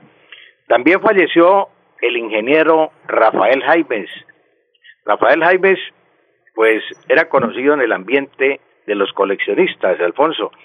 Rafael Jaimes era un ingeniero que le gustaba, él coleccionaba música colombiana, tenía muchos discos, pero de música colombiana. En alguna vez, alguna vez quiso hacer un programa de música colombiana en la biblioteca, en la emisora Luis Carlos Galán Sarmiento. Y también le gustaba mucho la literatura. cada vez que me lo encontraba me decía, profesor, tengo tal libro, tengo tal otro, tal otro, y había libros que él me enviaba, me los traía a la casa, me decía, mire, le saqué fotocopia de este libro porque sé que a usted le sirve mucho, y me trajo varios libros fotocopiados, porque son libros que ya no se consiguen. Entonces, para su esposa Nieves, esposa de Rafael Jaimes, y para sus hijos, nuestra sentida nota de condolencia. Eh, ¿Él murió, profesor, él murió de COVID? No sé, Alfonso, no sé porque me enteré fue por eh, el, el Face, pero no sé si murió de COVID o no, no, no. Pues Rafael era una persona joven y pues uno se sorprende, pero este de qué murió, ¿no? No, no sabemos. No sé si murió de COVID. Bueno, y la pregunta de Luis Álvarez, la palabra laptop, que no la había visto yo. Sí, también pues quería enviar eh, una nota pues especial para los deportistas por el fallecimiento del doctor Gabriel Ochoa Uribe. para mí son gratos recuerdos porque el primer partido que yo vi aquí en el estadio departamental Alfonso solo fue con Millonarios y precisamente el portero era Ochoa con su famosa cachuchita. pues lo recuerdo y le queda a uno la imagen grabada de Gabriel Ochoa Uribe. El laptop para el apreciado oyente o consultante es un, un extranjerismo, es que es el eh, es un extranjerismo innecesario. En los Estados Unidos dicen laptop, el laptop al, al computador portátil, pero en Colombia el uso ya impuso la palabra portátil, es decir, computador portátil. ¿Para qué vamos a decir laptop? Todo el mundo, usted va a decir eh, tengo un laptop para la venta, traje de los Estados Unidos un laptop. Sí, allá lo trajo y allá se usa esa palabra, pero aquí en Colombia la palabra correcta es, o la que más empleamos aquí el español, es computador portátil. Resulta un poco pedante decir eh, eh, laptop, laptop. No, ¿para qué vamos a decir laptop? Digamos computador portátil. Esa es la respuesta que le podemos dar a don Luis Álvarez, eh, Alfonso. Eh, son las 7.24. Hilda Corlo eh, pregunta si abertura, abertura con B y apertura tiene el mismo significado. No, doña Hilda, abertura es una cosa y apertura es otra. No son sinónimas, tienen significados distintos. Abertura es la acción de abrir algo físicamente. Por ejemplo, una abertura en un vestido, una, una abertura en la pared, y apertura con P, apertura, es inauguración o comienzo, la apertura de una obra musical, la apertura de un acto, cuando se va a iniciar un acto decimos, eh, vamos a hacer la apertura del acto con tal, la apertura de un curso, la apertura de un programa, eso es apertura, inicio, comienzo de algo, pero no, no son iguales las palabras, apertura es una cosa y apertura es otra, doña Hilda. Y Alfonso, pues el doctor Julio Enrique estaba hablando de la batalla de Boyacá. Mm, lamentablemente le interrumpieron por la intervención de la directora de tránsito, pero yo quisiera preguntarle al doctor Julio Enrique, que sería para un tema de discusión de los integrantes de la mesa de trabajo, si ellos consideran que la batalla de Boyacá fue batalla o no fue batalla. Porque es imposible creer que en un puente como el puente de la quebrada Teatinos, en ese puente tan estrecho, quepan tantos soldados, más de 300 soldados ahí. Ah, eh, yo creo que es imposible. Entonces, eh, hay muchos historiadores que dicen que era imposible desarrollar una batalla en ese sitio de la quebrada Teatinos en un sitio tan estrecho. Entonces sería bueno que el doctor Julio Enrique... Para mañana, sí. Para mañana, doctor. Sí, porque si no hay tiempo, sí. Sí. Bueno, feliz día para todos, Alfonso. Le parece, bueno, perfecto. Para mañana, doctor Julio, y aquí le responden de, entendemos que es de Barranca Bermeja.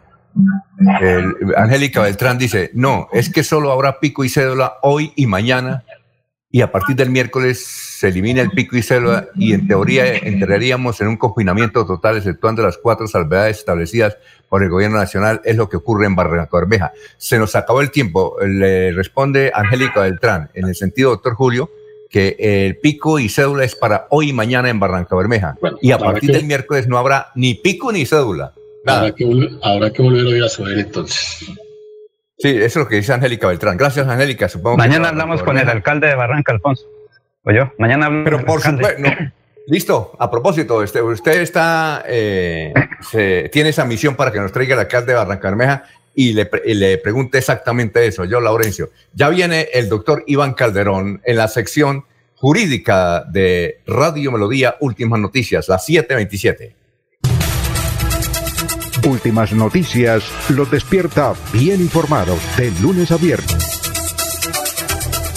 En todas las áreas de la información regional, un periodista de Últimas Noticias registra la información en Radio Melodía 1080 AM y en melodíaenlínea.com. Director Alfonso Pineda Chaparro. Aquí Bucaramanga, la bella capital de Santander. Transmite Radio Melodía, Estación Colombiana, HJMH, 1080 kilociclos, 10.000 vatios de potencia en antena, para todo el oriente colombiano. Cadena Melodía, la radio líder de Colombia. Cuando pienses en amor, pasión, piensa en mí, Damiana. Pide ahora mismo tu tableta de Damiana para que disfrutes al máximo de una relación sexual con toda la energía, vitalidad y que te permita durar el tiempo que tú quieras. Damiana, pídela a domicilio en Bioalterna 643-6636 o al celular 321-441-6668. Bioalterna, calle 55 3117, Barrio Antiguo Campestre, Bucaramanga.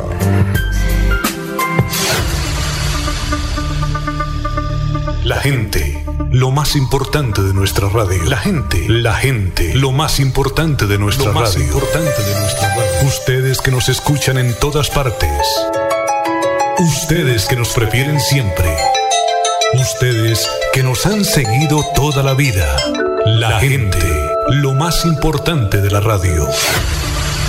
Nuestra gente, técnicos, operadores, locutores y periodistas, amalgama de juventud y experiencia para hacer más fácil la comunicación. En Melodía la gente, lo más importante de la radio, lo más importante de la radio. En la radio también estamos luchando contra el COVID-19 y aunque muchas emisoras se han silenciado, a pesar de las grandes dificultades, en Melodía nos resistimos a hacerlo. Menos horas al aire son hoy nuestra alternativa para seguirles acompañando como medio de información y entretenimiento. Escúchenos de lunes a viernes de 5 de la mañana a 6 de la tarde, sábados de 6 de la mañana a 12 del día. Los domingos estamos en silencio. Melodía 1080 AM en Facebook, Radio Melodía Bucaramanga. Tenemos fe que muy pronto todo será mejor que antes y que seguiremos a su lado por siempre, por siempre.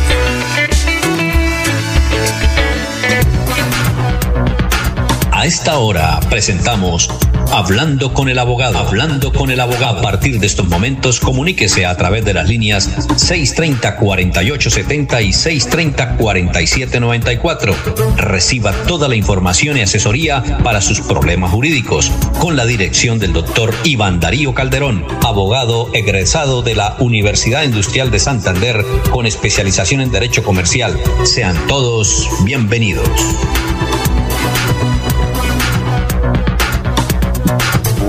Y recibimos al doctor Iván Calderón a las 7 de la mañana, 31 minutos. Nos pueden marcar por estos teléfonos para cualquier consulta jurídica, cualquiera. Y además el doctor les da una asesoría, luego posteriormente hablan con él y desde luego pues ahí se va mejorando todos los problemas que se ha, ah, se ha originado particularmente con esta pandemia, los contratos, el incumplimiento de ellos, las dificultades para cobrar. Entonces, si quieran no tener este teléfono, eh, son dos.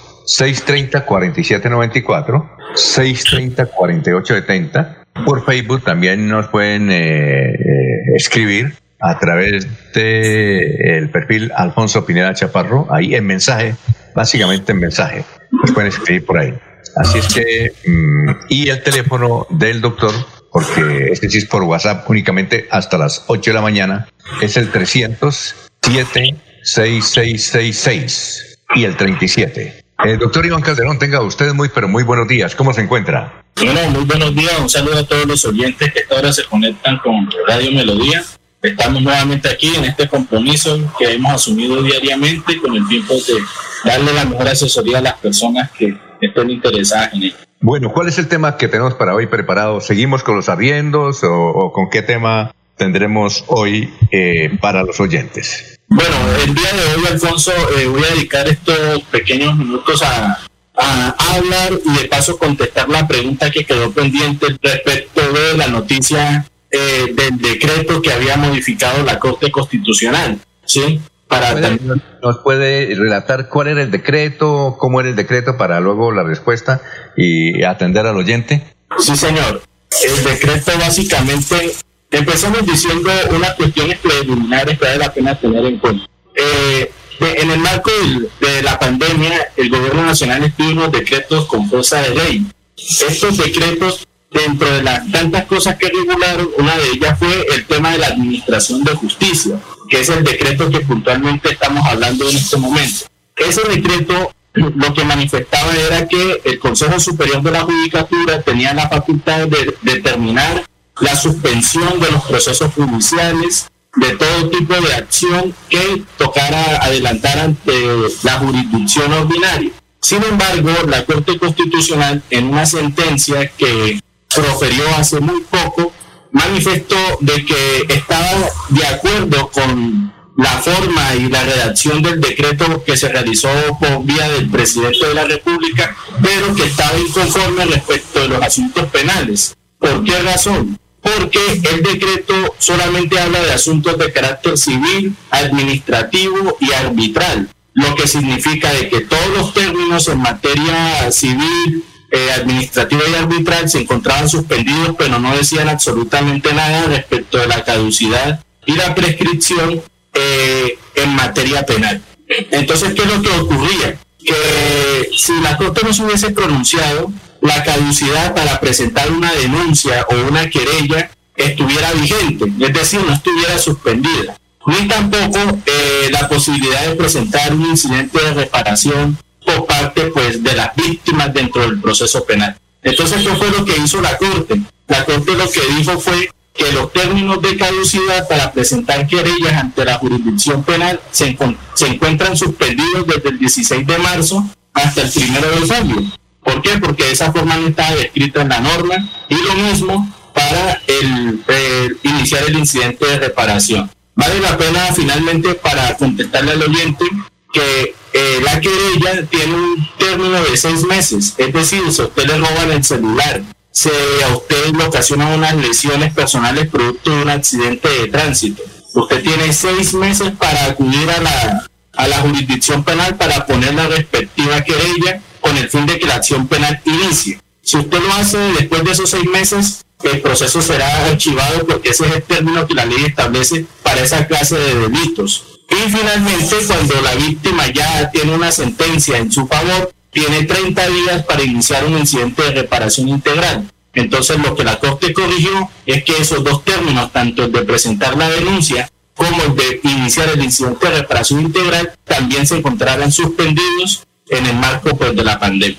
Eh, doctor, una cosa, una pregunta de nuestra cosecha. ¿Esos seis meses es para todo tipo de delitos? Es decir, para todo, todo tipo de delitos. No, no señor. Eh, perdón, para todo tipo de cuestiones civiles y, y, y, también para delitos, ¿no? Porque realmente cuando uno va a presentar una denuncia es a veces por un delito, no solamente por una acción civil, ¿no? En materia civil es diferente, Alfonso, porque cada proceso tiene su término de prescripción. ¿Sí? Pongamos un ejemplo, para cobrar una letra de cambio usted tiene tres años, ¿sí? Para iniciar un proceso por un accidente de tránsito, cobrar daños, tiene cinco años. Entonces, en materia civil, cada procedimiento tiene su término de prescripción independiente. Mientras que en materia penal, la ley considera que hay unos delitos más importantes o más relevantes que otros. Entonces, digamos que los delitos menos relevantes, como los hurtos, como las lesiones personales, entre otros delitos, tienen un plazo de seis meses para, para presentar la denuncia. Hay otros delitos que son mucho más importantes que el término de prescripción es diferente, que es como por ejemplo el homicidio, el acceso a persona que es menor de edad. Ese tipo de delitos usted no tiene seis meses para denunciar, usted puede denunciar en cualquier momento. Pero hay algunos delitos que son de menos valor para la ley o que son menos fuertes que usted es el que como víctima tiene la obligación de presentar la denuncia o pena de que se archive.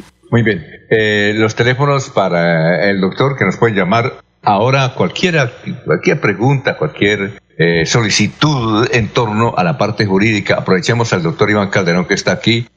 Eh, son eh, el 630-4794, 630-4870, 630-4794 y 630-4870. Bueno, ahora sí, y tenemos el tema de hoy.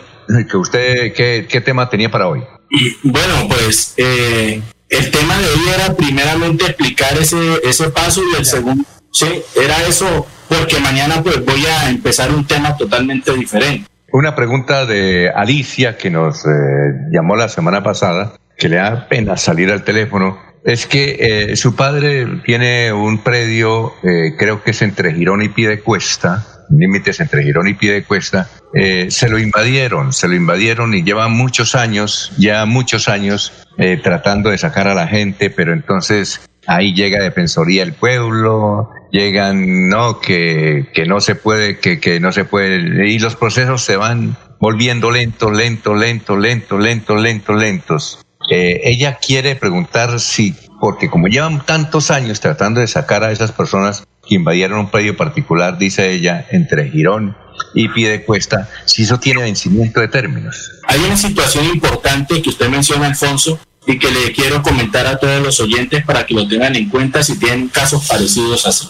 Uno tiene la propiedad sobre los bienes, ya sea muebles o inmuebles o de cualquier índole, pero ocurre algo, que las personas que empiezan a invadir o a ocupar predios que son de propiedad de uno, desconociéndome como dueño, señor y propietario del bien, están ejerciendo algo que jurídicamente se conoce como posesión. Entonces, ellos al ejercer la posesión sobre mi predio, yo tengo la acción para poderlo sacar a través de una acción reivindicatoria, ¿sí? Pero estos procedimientos son muy delicados y atención oyente que tengan en cuenta eso, de que ustedes no pueden permitir que el poseedor permanezca por más de 10 años en el inmueble.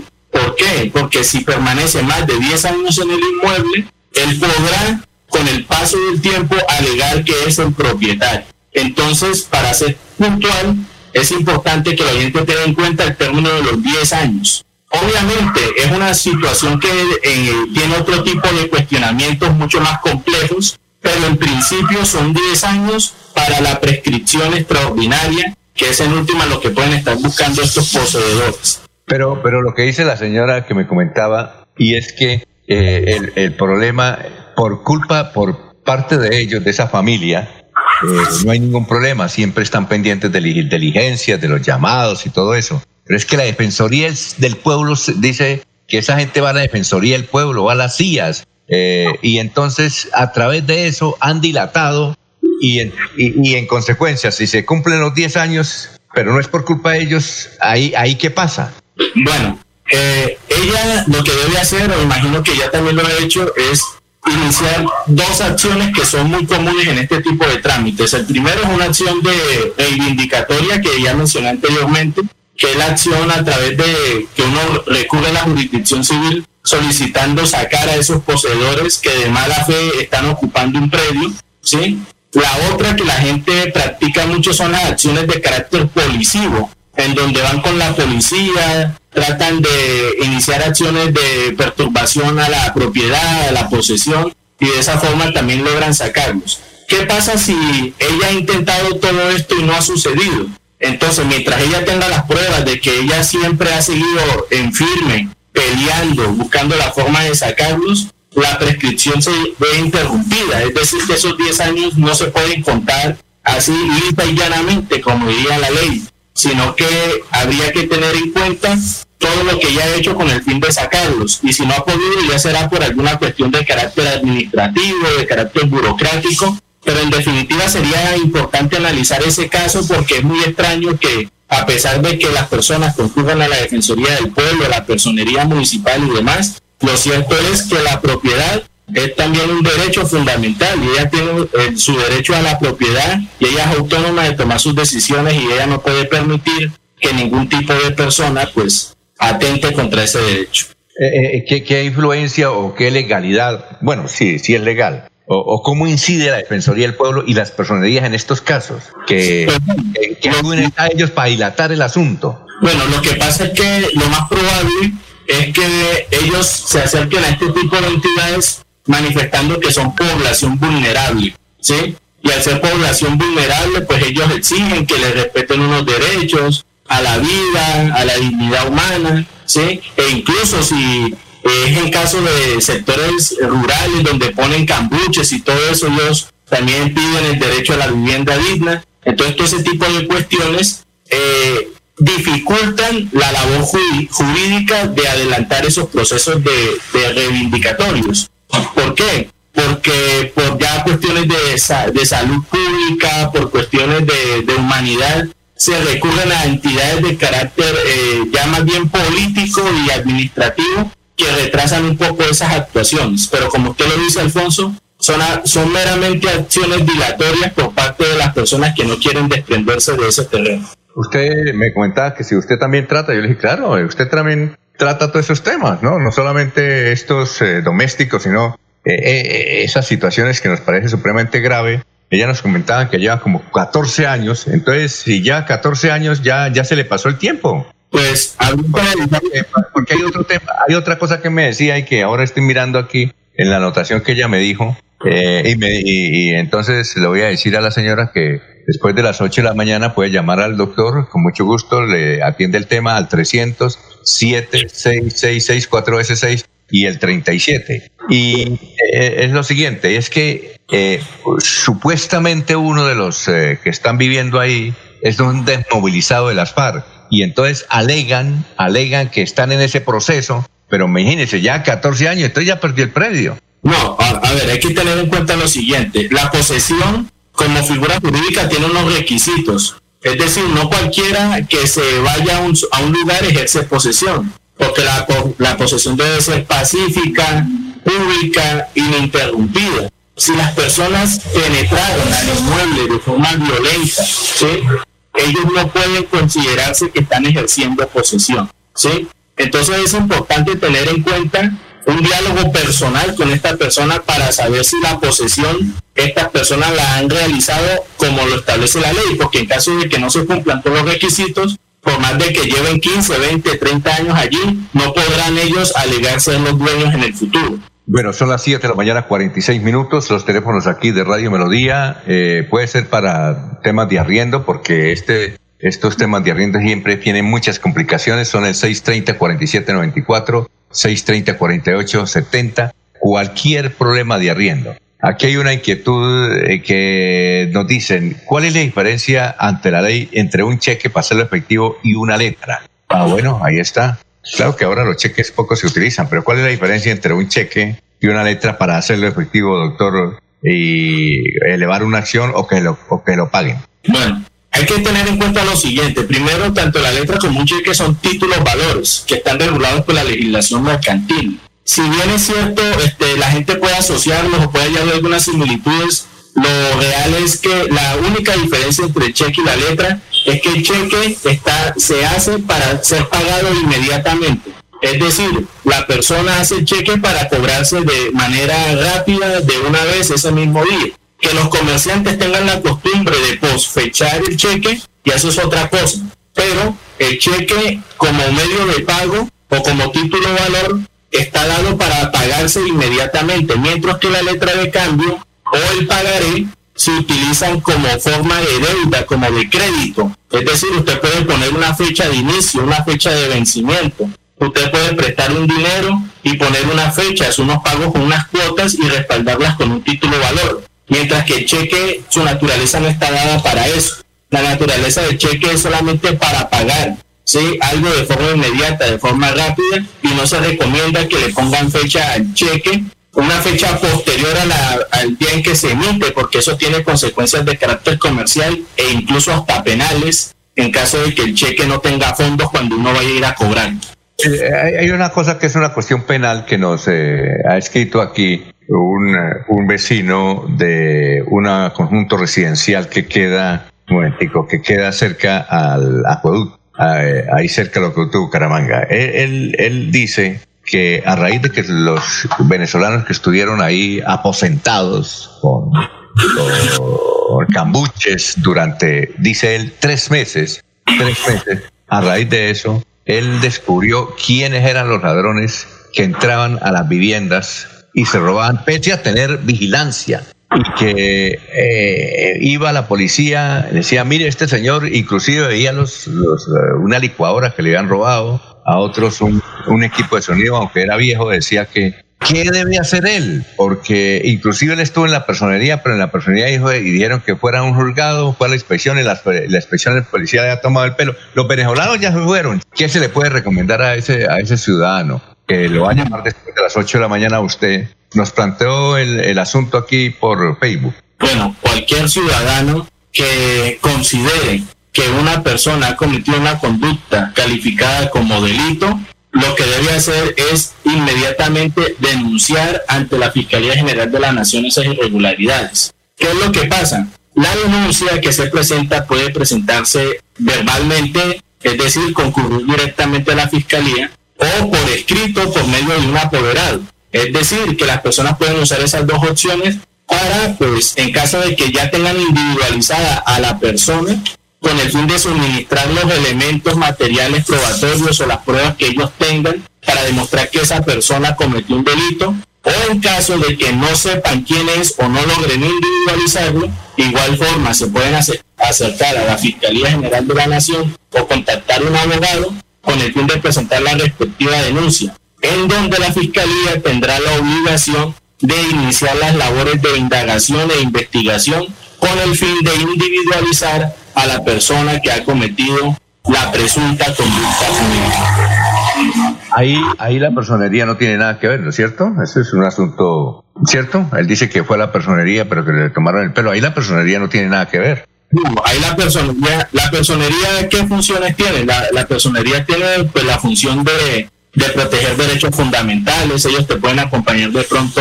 eh, hacen acompañamiento a víctimas, pueden presentar acciones de tutela, incluso pueden servir de conciliadores en algunos momentos, ¿sí? Pero la única entidad facultada por el Estado para tener el control de la acción penal es la Fiscalía General de la Nación. Entonces, todo asunto que usted considere que tiene un tinte penal, primero consulte a un abogado y seguidamente presente la respectiva denuncia, querella o cualquier tipo de, actuación para que la fiscalía empiece a realizar las labores de investigación. ¿Qué es lo que pasa de pronto, Alfonso? Que las personas eh, esperan resultados de forma rápida, eh, que metan preso a la persona inmediatamente, que le dicten sentencia de forma rápida pero desgraciadamente en nuestro país los tiempos de la justicia y más de la justicia penal no son como esperaríamos. Son lentos, son bastante complejos y pues también en parte es porque la fiscalía en muchos casos no cuenta con la infraestructura, con el personal de investigación necesario para poder acelerar los procesos. Entonces es importante que si la persona presenta una denuncia, ponga un abogado representante de víctimas para buscar la forma de ir adelantando el proceso, porque si la persona presenta una denuncia y no vuelve más a la fiscalía, si no cuenta con pruebas suficientes, lo más probable es que la fiscalía archive el, eh, la denuncia. Y, además él dice que lo único que quiere es recuperar un equipo de sonido, que no, que se pueden llevar la licuadora y, un computador que le robaron, pero que el equipo de sonido era un, eh, un regalo de su padre que lo tenía, mm, eh, que es, es, un valor simbólico, que únicamente lo haces por recuperar eso. Bueno, eh, y finalmente, hay que, ¿qué consejo le puede dar una señora que tiene un hijo de 15 años y que durante dos meses y medio trabajó para, el para un restaurante como domiciliario? Ahí iba a cobrarle y el señor dijo no, y además eh, usted no puede cobrar porque usted es menor de edad y entonces los menores de edad no trabajan y entonces ¿para qué va a colocar una acción? Yo le dije a la, yo le dije a la señora que no, que a pesar de ser menor de edad, que el dueño del restaurante pero no hubo contrato, es una cuestión verbal. ¿Se puede hacer algo ah, para que ella lo pueda llamar a usted? Bueno, aquí hay que tener en cuenta lo siguiente.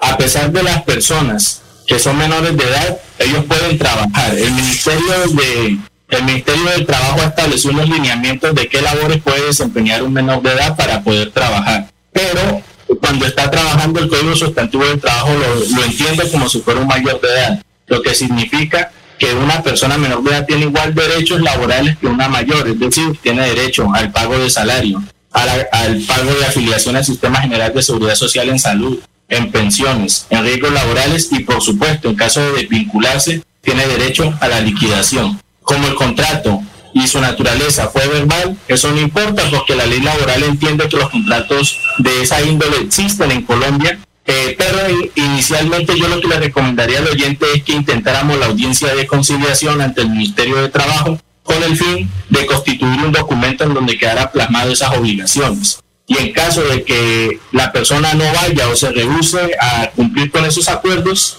se le puede iniciar una acción ordinaria laboral ante los juzgados correspondientes. Bueno, eh, nos da el nombre del restaurante. Eh, los oyentes pueden marcarle ahora después de las 8 de la mañana, tan pronto terminar el programa, este teléfono del doctor, el 307 666 37 307 666 Y una última pregunta que tenemos ahí, eh, la vamos a, indicar mañana, pero la señora que nos ha escrito puede llamar al doctor. Repito el teléfono, 307 666 37 bueno, doctor, muchas gracias. Nos vemos mañana con otro tema. Ojalá sea de arrendamientos, como nos sugirió eh, ayer en un, en, una, en un mensaje que nos envió Juan de Dios Rodríguez, que era el de los arriendos. Que seguir con más. ah, bueno, listo. Perfecto, doctor. Muy amable, ¿no? Sí, no, muchas gracias. Estar nuevamente aquí. Un saludo a todos. No se les olvide mi número de contacto 307 4 veces 6 y 37. Y nos vemos mañana para seguir hablando del asunto de los arriendos que es de vital importancia hoy por hoy. Muy bien, son las 7:55. Sigan en Radio Melodía. Los invitamos a una próxima emisión de este su programa Hablando con el abogado. Hablando con el abogado. Comuníquese durante todo el día con el doctor Iván Darío Calderón al celular 300 766 6637 300 766 6637. Agende su cita y reciba la solución a su problema jurídico. Gracias por la sintonía.